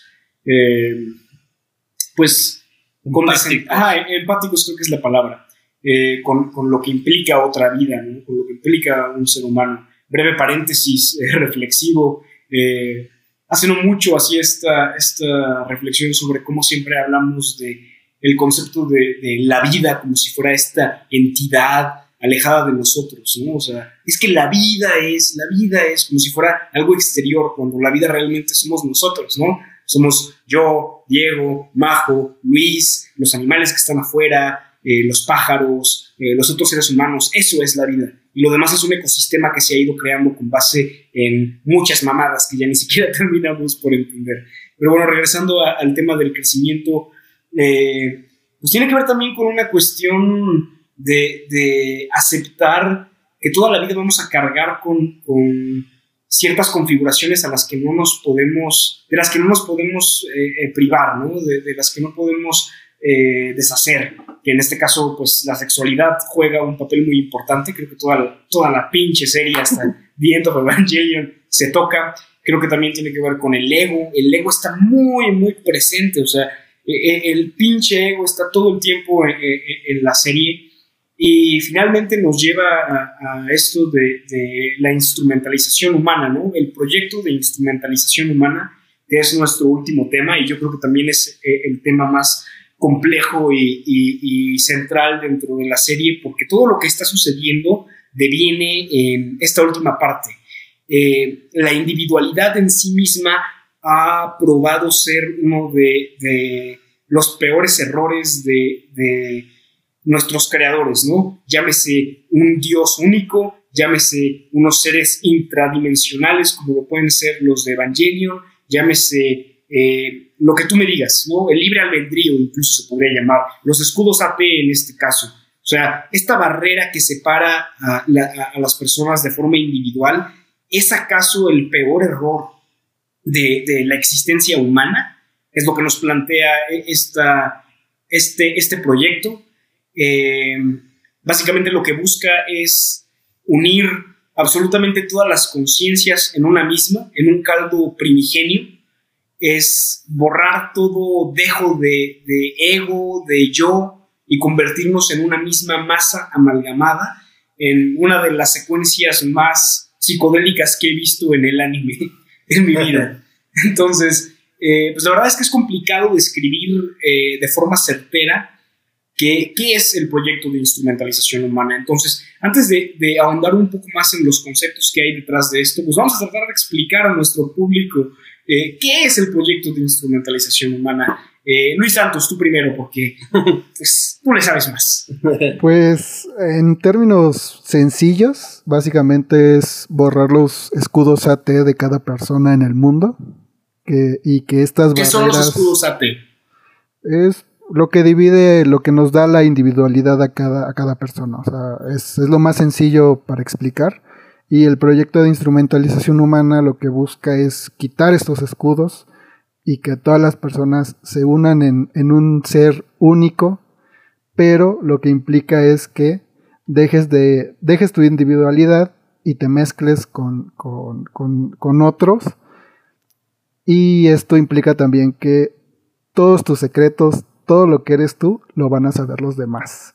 Y es ahí el conflicto de si, eh, si es lo correcto, si es lo incorrecto, eh, si esto nos va a dar como pues una interacción más profunda o simplemente eh, vamos a perder lo que somos en, en sí, ¿no? O sea, busca, busca mm, busca llenar este hueco existencial que tenemos todas las personas, pero a cambio de eso, pues pierdes toda tu individualidad. Es básicamente lo que busca el proyecto de instrumentalización humana. Creo que no podríamos haber dado una mejor explicación. Eh, efectivamente, creo que es eh, una desnudez total, una desnudez que va más allá de lo corpóreo incluso, porque efectivamente todo el mundo sabría exactamente todo de todos, ¿no? O sea, sería el chismecito colectivo. Entonces, pues se habla sobre todo de la factibilidad de esta fusión general, ¿no? Porque en teoría uno pensaría, bueno, es que si esas barreras desaparecen, entonces pues ya ni siquiera quedaría ventana para el juicio, porque todos estarían tan interconectados que pues no habría lugar para algo así pero ocurre completamente lo contrario, ¿no? En el momento en el que comienza el proyecto de instrumentalización humana, parecería que nos convertimos todos en un panóptico colectivo. Creo que es lo que ha pasado hoy con las redes sociales, por ejemplo. Son este espacio abstracto digital en donde técnicamente todos somos parte de una misma plataforma. Y en lugar de, de utilizarlo como este espacio para comprendernos de forma más profunda, lo hemos transformado en un coliseo donde estamos señalándonos, donde estamos atacándonos, y eso es lo que me da a entender los primeros momentos de la instrumentalización, eh, sobre todo en los capítulos 25 y 26, eh, si me equivoco me, corriges Luis, pero pues tenemos eh, esta imagen de, la señorita Misato siendo observada mientras tiene sexo con su novio y, la, la, vergüenza que a ella le da, ¿no? O sea, no mames, me está viendo Chingy, ¿no? Yo soy una figura materna para él y me está viendo tener sexo, o sea, ¿qué es esto? Me, da una vergüenza enorme el que las personas estén viendo que hay esta faceta de mí, en donde me transformo en un ser pues, más vulnerable, más proclive, más, más eh, desnudo de alguna forma. Y luego lo mismo pasa con el propio Shinji, que tiene esta especie de terapia general, que ahí las cosas ya cambian un poco. Ahí ya parecería que, que hay un poco más de support entre, entre los diferentes personajes, pero a primera instancia sí me quedó como esta idea de, que la instrumentalización humana tenía estos pequeños eh, pues fallos, estos pequeños como imprevistos en donde más allá de integrarnos, esta masa crítica se volvía como una masa, una masa de, de autodesprecio, por decirlo de alguna forma. Sí, claro, y aparte Ay, perdón, perdón Luis. Eh, bueno, iba a decirlo, este, que incluso se ve reflejado en el final de la película de The End, o sea, cuando Shinji está en la playa con Asuka y, y la ahorca. Sí, que está ahorcando. Y, Viernes de ahorcar rucas. Viernes de ahorcar rucas. no seas mamón. Solo con consentimiento. Eso sí se tiene que decir. Nada más cuando la Van a cancelar al Shinji, güey. Y, bueno, y Azuka le, acaricia la mejilla y, Shinji se pone a llorar. Y en ese momento también Azuka le dice, me das asco. O sea, porque de hecho eso es, eso es una... Esa es una referencia a una escena que pasa en la película con Shinji y Asuka cuando Asuka está en coma. no sé si se acuerdan de esa escena. Claro, claro, a todos nos marcó. Esa es la, es la consecuencia de, lo que hizo Shinji y ahí se ven las consecuencias de, pues de, este, de esta interacción tan íntima que pueden llegar a, a causar pues incluso cosas peores. Sí, como una especie de dilema del erizo, pero al 100%, ¿no? Ahora que ya no existe ninguna barrera entre nosotros, en lugar de mostrar más comprensión, en lugar de, parecer que nos entendemos los unos a los otros, pues parecería que las espinas se afilaron y ahora están más clavadas que nunca y en lugar de tener pues esta integración, pues hay un masoquismo, un sufrimiento constante medio extraño, o sea, en ningún momento me pareció que el proyecto de instrumentalización eh, resultara en lo que quería que resultara eh, eh, al principio, ¿no? E incluso me parece que el hecho de que Shinji haya sido como el núcleo del proyecto, pues hizo que las cosas fueran más complicadas porque pues Shinji no se quiere a sí mismo, al menos no durante la mayoría de la serie. Se supone que al final de, la, de la, serie, no la película, sino la serie, pues tiene como este proceso de terapia en donde termina aceptándose, pero eso no está presente en la película, ¿sabes? O sea, en la película no, no veo realmente ese proceso de aceptación cuando verdaderamente se muestra pues todas las, las eh, implicaciones de este proyecto. Entonces, es, es, es, algo confuso, la verdad, es algo complejo. Yo creo que no por el hecho de que uno no pueda entenderlo o porque sea intelectualmente muy retador, sino porque eh, si te pones a pensar cómo funcionaría el proyecto de instrumentalización humana en nuestro mundo, pues en primera piensas en las redes sociales, ¿no? Que, que, son este espacio digital que ya se mencionó. Pero ya pensándolo en algo un poco más, más paralelo, más, más alineado a la serie, yo creo que sería algo muy similar. O sea, la gente se empezaría, al, ser parte de esta misma masa primigenia, eh, se volvería un caos, una criatura, una quimera muy rara. No, no la veo siendo como, como este punto de, armonía o de, de equilibrio en lo absoluto. Sí, claro, y aparte la instrumentalización humana tiene una connotación muy sexual en, la serie.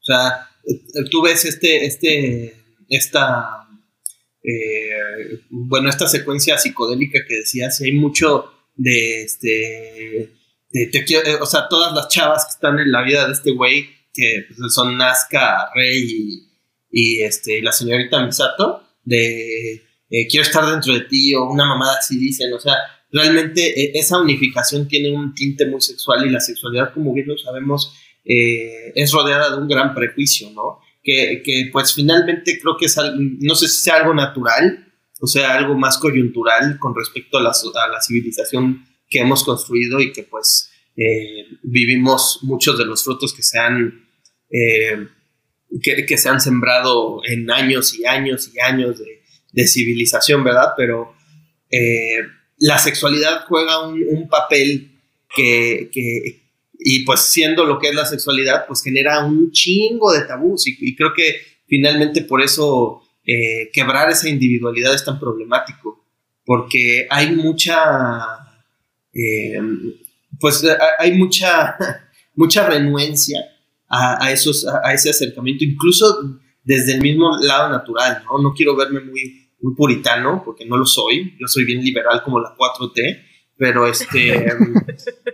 Eh, pero pues la misma naturaleza te, te habla sobre, sobre los peligros de, la promiscuidad, ¿no? O sea, tú no puedes ser uno con todos y finalmente la sexualidad es, es fusionarte con otra persona eh, a nivel espiritual y eso pues está dicho en muchas, en muchas, este, en, en muchos carismas espirituales y muchas... ¡Qué rico! Sí, correcto. Entonces... Eh, creo, creo, que de ese lado es muy interesante, ¿no? Es, muy interesante cómo lo aborda la serie, cómo, cómo, esa unión sí tiene esa connotación, o sea, no es, no es algo como idílico de, ay, no, pues todos unidos porque, pues digo, finalmente un ser humano también es un conjunto de microorganismos que trabajan juntos para darle vida. pero pues no funciona aquí eso porque tú ya tienes muchos más matices, ¿no? Eh, y pues tiene que ser algo heterogéneo, o sea, no, no hay, no hay una, eh, una este, factibilidad en que todo mundo esté interconectado precisamente porque son los secretos lo que definen a nuestra especie, ¿no? es una disonancia, es algo no armónico. Y, y, y, posiblemente alguien podría argumentar que es precisamente esa la razón por la que estamos condenados a la extinción, ¿no? Por la, la razón por la cual esta, este mundo ha, ha, echado la basura el, sentido de comunidad. Y tal vez las redes sociales finalmente son este grito de, de, de volver a eso, pero al mismo tiempo también tienen una connotación muy sexual. O sea, que son fans, güey? que es este, que son los bailes de nalgas en Instagram. O muévelas, muévelas, muévelas, mami. Sí, sí, sí, es algo prohibido, pero es algo que tiene necesidad cierta gente de andar haciendo porque quieren este pues encontrar valor, reconocimiento. Ajá. Eh, Ajá. No sales, no sales a mostrar tus nalgas nada más porque sí, ¿no? Quieres que te volteen a ver. Exacto. Entonces creo, creo que también va mucho por ahí esto de la Y las tuyas en particular están muy bonitas, déjame decir. Ah, gracias. Eh, no sé si me decías a mí, pero este, muchas gracias. Pues a quién más, güey. Las tuyas son las únicas que he visto aquí. Feliz mes del orgullo. Este. Saludos a, su futura esposa. Sí, que, ya, que, ya gracias a lo que dijiste, eso está en veremos. Este... Ya me desinvitaron de la boda, ya no voy a poder ser testigo. Pero sí, o sea, al final, este, el ser humano digo, en términos sucintos y tal vez un poco eh, no educados, pues el, ser humano es tan complejo que, este, que pues estar uniendo con todo el mundo pues no es factible y pues te da sífilis, ¿no? Amigos, usen protección, por favor. Viven una, una, vida sexual plena. Responsable. Pero muy responsable también, por favor. No se anden cogiendo perros. Sí, no, no, no. no. Esa no es una buena fama. Sí, digo, creo que más allá de, esta parte sexual, creo que el, proyecto explora también eh, lo psicológico, ¿no? O sea, el qué implica saber lo que el otro piensa, eh, qué tiene en su mente, qué esconde y si estás dispuesto a saber eh, lo que, lo que, pues sus secretos, ¿no? Su lado tal vez más oscuro y, y este pues esta carga que debes tener para, para, ¿cómo se llama? Para lo que implica saber todos los secretos de otras personas, pues es, algo muy denso. Bueno, y, creo que y el posible shock que eso puede eh, generarte en ti, ¿no? Perdón, Luis. Sí, no, y, como dices, se ve muy reflejado actualmente en las redes sociales, ¿no? Está el, término de doxear a las personas, o sea, el revelar cosas muy, muy íntimas de, de, de, un individuo, que es, es algo pues que se hace actualmente. Sí, totalmente. Y, mira, creo que le diste al clavo. Entonces, no sé, no sé ustedes también. No, no, no, pues acabas de darnos una un material para seguirnos este episodio por otra hora, ¿no? pero, pero vamos a intentar no hacerlo porque Majito ya nos está viendo como de no mames. Ya nos está Sí, a ver, ya llevamos y media.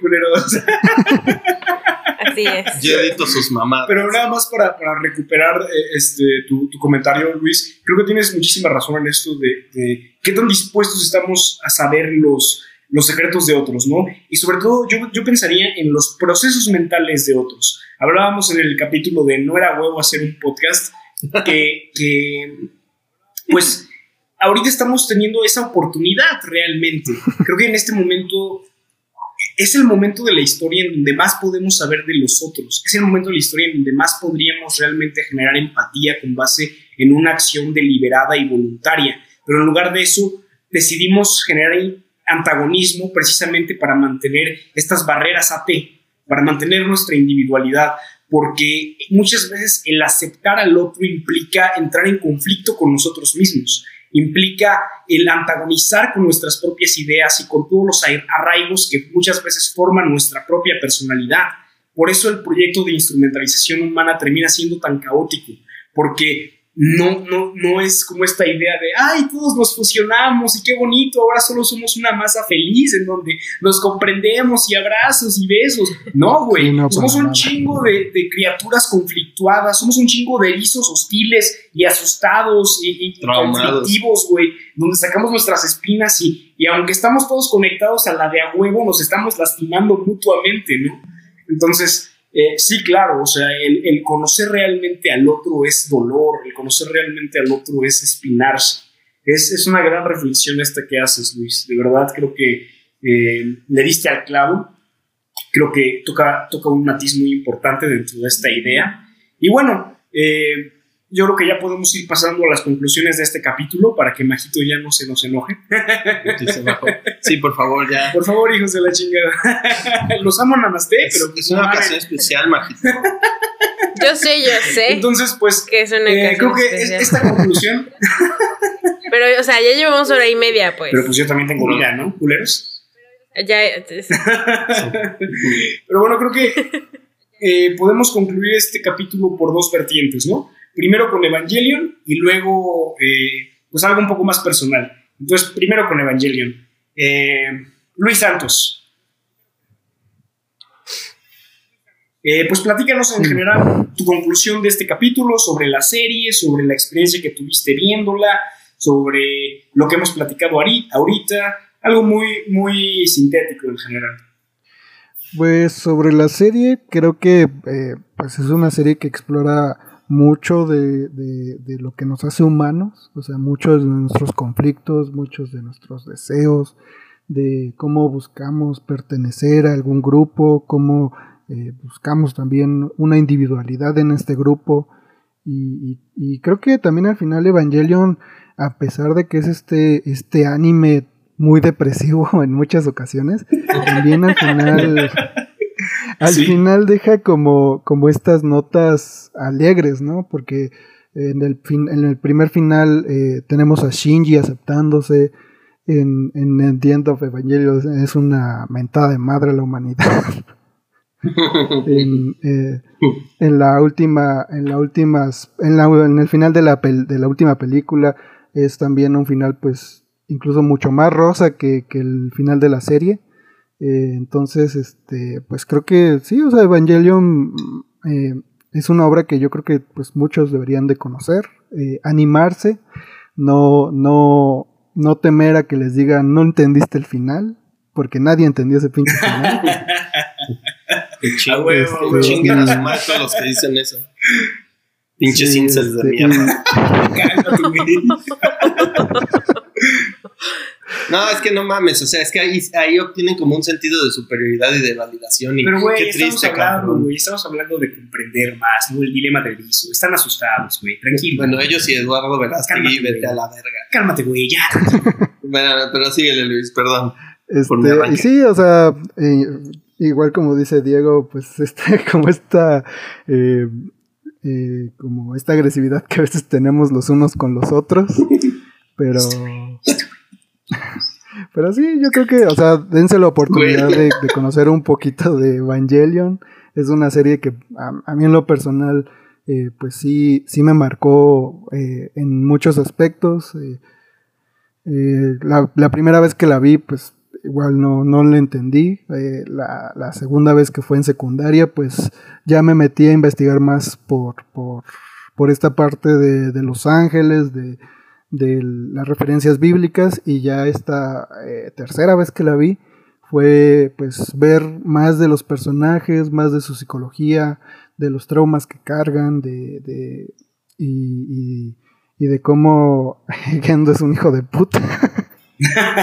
Entonces, este, y como también al final, pues igual Gendo, Gendo este, carga con un trauma muy profundo, muy, muy, este, que lo orilla a hacer este tipo de, de cosas. Eh, maltratar a su hijo es una de ellas. Eh, eso está muy mal. entonces, eso está muy mal, no lo, no lo hagan, no hagan lo de Gendo. Eh, y sí, o sea, creo que, les digo, Evangelion es una, es una, es una serie que marca pues un antes y un después en, en, la industria de, del anime. E incluso eh, yo la consideraría una obra pues que podría entrar entre lo mejor de lo que ha hecho la humanidad, a pesar de que sí, sí hay como muchas cosas este, que, que falla, o sea, es, es como cualquier obra en, en, en, el mundo y hay, hay cosas que, que no tienen sentido, pero creo que lo que plantea Evangelion lo hace muy bien y lo hace muy sólido. Entonces, este, pues, dense la oportunidad de ver, de ver un poco de Evangelion. Claro que sí. Eh, de nuestro lado, pues vamos a tratar de ser muy, muy sintéticos para pasar a las verdaderas conclusiones de este capítulo, porque no tienen que ver tanto con la serie.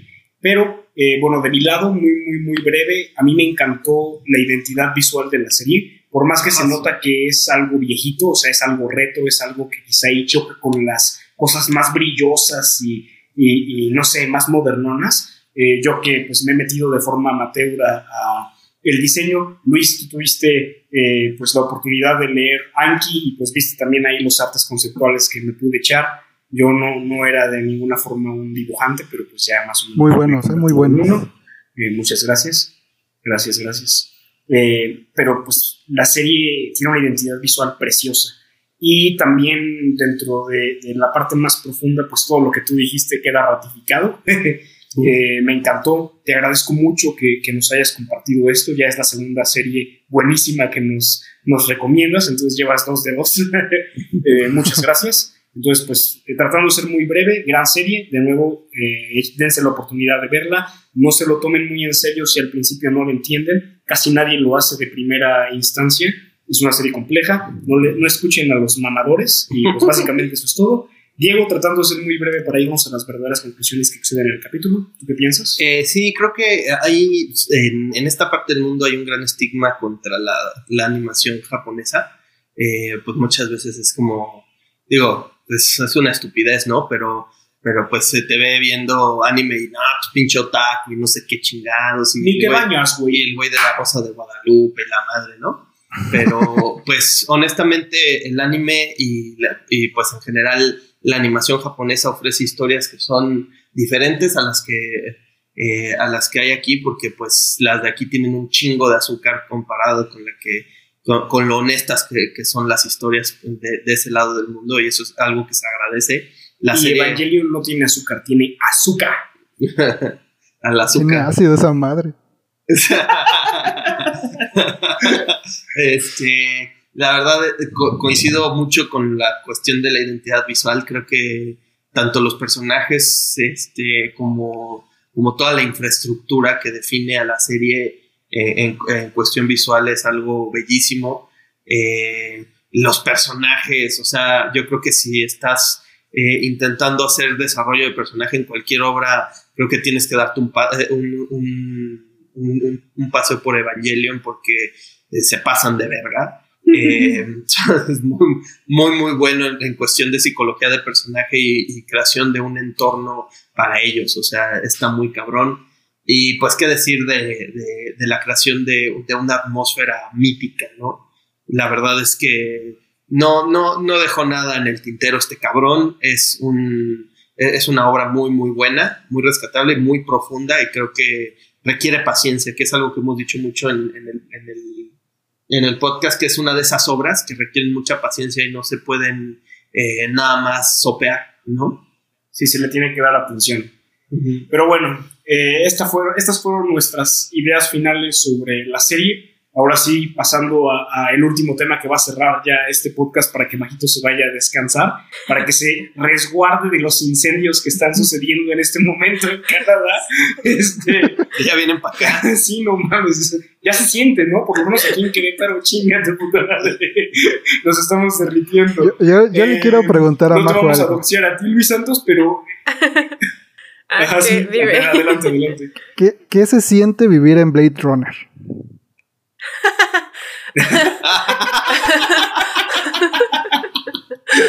Um, no mames. Hace poco vi, hace, poco la volví a ver, ¿sabes? Eso fue muy chistoso. Em, porque no había visto la del Blade Runner 2049 y todavía no la veo, pero como que me dieron ganas y... ¿Qué se siente? No sé. No lo sé.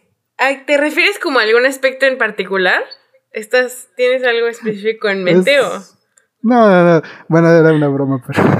No, no, pues es que siento que, tipo, hay cosas en las que siento que sí aplica en, en términos como de lo. O sea, no, no, tal vez no tanto como en Japón, donde siento que todo lo que ves automatizado en la película sí está allá en real, ¿no? O sea, no hay gente que atienda una tiendita, más bien tienes como vending machines, maquinitas para comprar todo en todos lados, ¿no? Ajá. Que atiende Pero eh, la, la onda está como de mm, que, bueno, siento que está muy Politics. Creo que deberíamos dedicarle tal vez un capítulo completo a Blade, Runner. Ese estaría bueno. Sí, totalmente. Em, pero, no sé. O sea, sí, sí lo... Tal vez voy a divagar mucho, pero como que la onda esta de, lo... Eh, ¿Qué? Automático, lo... Eh, la... la por ejemplo, la mano de obra. Hace rato, creo que todavía no habías entrado a la, a la videollamada y ellos estaban bromeando de que la, el estándar de... ¿Qué dijeron? Algo como del salario mínimo que... ¿Qué? ¿Qué dijeron? Algo de un taxista. ¿Cuál fue la broma? un taxista en Canadá gana más que un profesionista en México. Ah, sí, algo así. Este... O sea, esa onda del... No, obviamente no hay clones, ¿verdad? Pero el, el tener como que mano de obra... ¿Qué? Pues... Mm, bien pagada. Es... Es extraño. No sé, no, tengo como que muchas ideas al respecto, pero siento que podemos regresar. Hay que hacer un capítulo de Blade Runner y, pues volvemos a invitar a nuestro amigo Luis. La verdad es que ha sido, ha sido una experiencia bastante chingona. Todo un placer. Y, y, pues eso me lleva allá a este último tramo en donde sí me gustaría hacer mención de un par de cosas, eh, sobre todo pues de agradecerle a Luis, eh, no solo por este capítulo, no solo por, por las recomendaciones tan atinadas que, que, nos ha hecho, sino por pues el estar constantemente ahí. Como lo decíamos al principio, pues en ningún momento pensamos en que este podcast se convirtiera en algo mediático. Nunca lo hemos eh, tenido como algo primordial en lo absoluto, pero pues creo que ya se dijo al aire, la verdad es que saber que alguien te escucha, saber que eh, alguien tome en cuenta lo que estás diciendo, es pues algo bastante ratificador, algo bastante eh, cálido en un mundo tan frío y tan hostil, ¿no? a veces parecerá broma cuando mandamos saludos a Luis Santos o que nuestro capitán Luis Santos o nuestro amigo Luis Santos, pero verdaderamente lo vemos así. O sea, te consideramos un amigo a larga distancia, te consideramos alguien más que forma parte del podcast. Eh, tal vez si no siempre de forma activa, pero pues siempre estás en nuestros corazones, ¿no? Politics no sería Politics sin Luis Santos. Y, pues estamos muy agradecidos contigo. Eh, no sabemos exactamente de dónde eh, surgió esta conexión. Nosotros teníamos la teoría de que había eh, surgido de un grupo de Jurassic Park en donde en algún momento hicimos algún post. Ahorita nos, nos eh, dirás si sí fue de ahí o dónde nos conociste. Pero pues antes de eso sí me gustaría exhortar a Diego y a Majo a, pues, darte unas palabras de, ratificación, porque de verdad no es broma, no, no es este, guásara ni nada. Significas bastante para nosotros, Luis. Y, y creo que pues tenemos más seguidores también, tenemos ahí un par de escuchas cada semana, pero tú eres el que se materializa, ¿no? Tú eres el que se hace escuchar, tú eres el que escribe comentarios y por más mínimo que eso parezca, para nosotros es todo.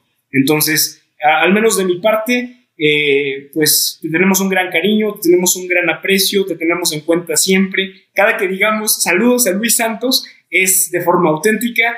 Eh, para nosotros eres parte de esta comunidad y pues muchas gracias de, eh, por habernos compartido hoy hora y media, o, ya que va, ya van para las dos horas. Ya para las dos horas.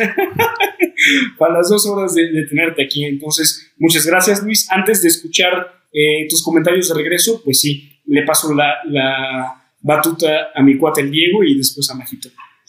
Va, este, pues sí, eh, creo que al final del día es, es muy, incluso impone mucho el ver a una persona que que sin conocernos, sin decir, oye, güey, estoy haciendo un podcast, ¿no te gustaría escucharlo? Este, pues que, llega de, un, de, de, otra fuente a, nuestro contenido. Eh, la verdad es que pues siempre, eh, digo, no siempre, olviden eso, este, pues impulsamos este proyecto, como bien lo dice Jorge, como un, como un simple ejercicio, ¿no? Y, eh, el ver que, por lo menos hay una, hay una persona que, que, que se hace ver, que nos dice, no, pues esto que dijeron está bien chingón, no, que esto que este, que este episodio estuvo muy bueno, hablen de esta serie o vean esta otra. Pues la verdad es que vale todo, todos los días que nos hemos juntado a, a grabar, eh, yo me imagino que Majo dirá que también las horas de edición.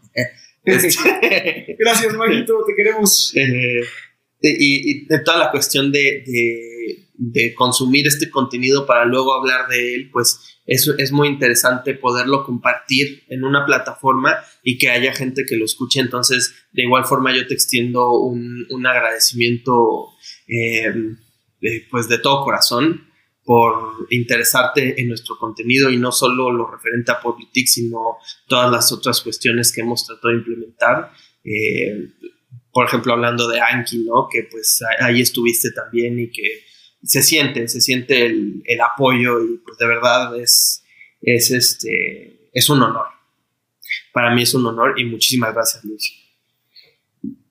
Majito. Sí. Pues esperamos que creo que no nada más yo, sino los tres, pues, que te hayas, que este episodio haya sido em, divertido para ti, te hayas, que haya estado padre, porque creo que dentro de lo que repetimos casi cada episodio de los coliseos y de toda esa onda, este, como que el otro lado es querer construir una comunidad alrededor de esto. Tal vez Mm, mm. O sea, sí, una comunidad de gente que quiera compartir que las, las series y las películas y los libros y todo eso de lo que hablamos. Entonces, un poco como lo que decía Jorge, es muy padre. Eh, cuando tenemos un comentario tuyo es como de, ¡Oh, no, man, ya viene que comentó Luis Santos.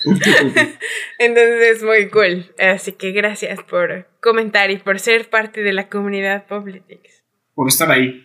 Entonces, ahora sí, Luis, mm. eh, te dejamos un par de comentarios y nuevamente te, te preguntamos de dónde fue que, que, nos encontraste, cómo, cómo fue, ¿no? Empezando por ahí y ya después te dejamos liberar lo que sea que quieras decirnos. Eh, pues, mira, no fue en un grupo de Jurassic Park, fue, no sé si conozcan el grupo de los Supercuates, el, el podcast de, de los Supercuates. Ah, la Liga de los Supercuates. Fernández la Liga de los Supercuates. Ahí sí, sí, sí. creo que ustedes lo publicaron un el de Batman, el de Batman es un pendejo.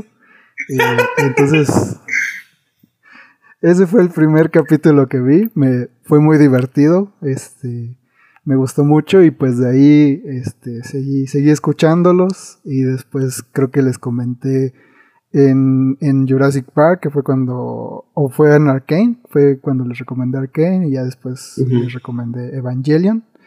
Y pues sí, muy, muy agradecido de que, me, de que me invitaran, de poder participar en, en, su podcast.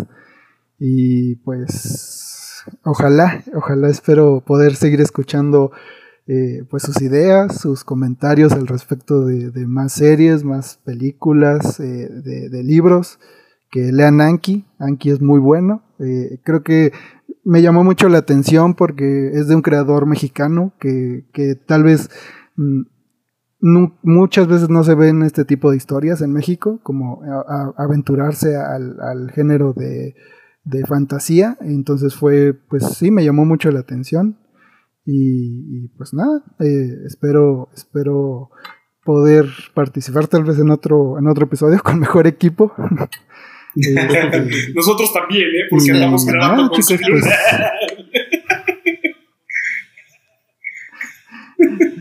Y, pues nada, chicos, muy, muy, muy este, contento de poder este, comentar esta serie que es, es muy, eh, muy especial para mí y espero que sea igual de especial para ustedes, que les haya gustado mucho. terminen de verla, es, es, muy interesante la última película, creo que no se va tanto al lado de, de, la desolación humana, sino más bien a una esperanza. Entonces, este, pues, pues nada, muy, muy contento de estar participando en, su podcast. Pues muchas gracias, Luis. Eh, creo que ya llegamos casi a, las dos horas, entonces pues ya es momento de, concluir. Córtale, córtale ya. Eh, majito, majito, ya, apágale. eh, pues ya nada más para cerrar, ahora sí, ahora sí, ahora sí, de veras sí. Eh, vean Evangelion, es una gran serie, a todos los presentes nos ha gustado, excepto Majito, porque no lee. Bueno, mira. Me gusta que ya no, que ya se evada a mí. ajá, ya, ya se multiplicó, ok. Eh, no, incluso sin haberla visto, tengo que decir que sí me llama la atención y sí me, sí me intriga. O sea, se me hace algo que no pensé que fuera tan complejo como pues todo lo que han dicho en las dos horas que llevamos de programa. Entonces, tal vez le dé una oportunidad. Diré. Perfecto. Si te pues, gusta el apartado visual, Majo, este, yo creo que te va a gustar. Es, es también, como dijo Jorge, es, es, muy interesante todas las imágenes que salen. Hay unas que parecen incluso de horror cósmico, entonces igual y, igual y si te gusta. Gracias por la recomendación. Claro, y, queda en puerta el grabar Blade Runner y posiblemente también las películas que están en Amazon Prime. Entonces, Luis, por supuesto que queda pendiente eh, pues un capítulo 2, 3, 4 más contigo. Siempre vamos a estar honrados de tenerte aquí. Eh, pues con esto terminamos el episodio de hoy. Muchas gracias a todos quienes nos han escuchado, sobre todo a Luis Santos. Luis Santos. Eh, y pues bueno, Diego. pues sí, la verdad es que coincido mucho con, con, lo que dicen. La serie es una belleza, véanla. Eh, está prácticamente todo el contenido está en Netflix y en, Amazon Prime eh, de lo que yo he visto y pues es algo sumamente recomendable para todas las personas que, que nos escuchan o que se topen con este episodio pues denle su chancecita a Evangelion no se van a arrepentir. Y pues esto ha sido todo. Mi amigo y piloto del EVA 01 Jorge este Majito de la Guardia en los controles Luis Santos, aquí presente en el estudio. Muchísimas gracias, Luis, de nueva cuenta por estar aquí. Luis Santos. Este, no, sigo sin poderme creer que esto está pasando.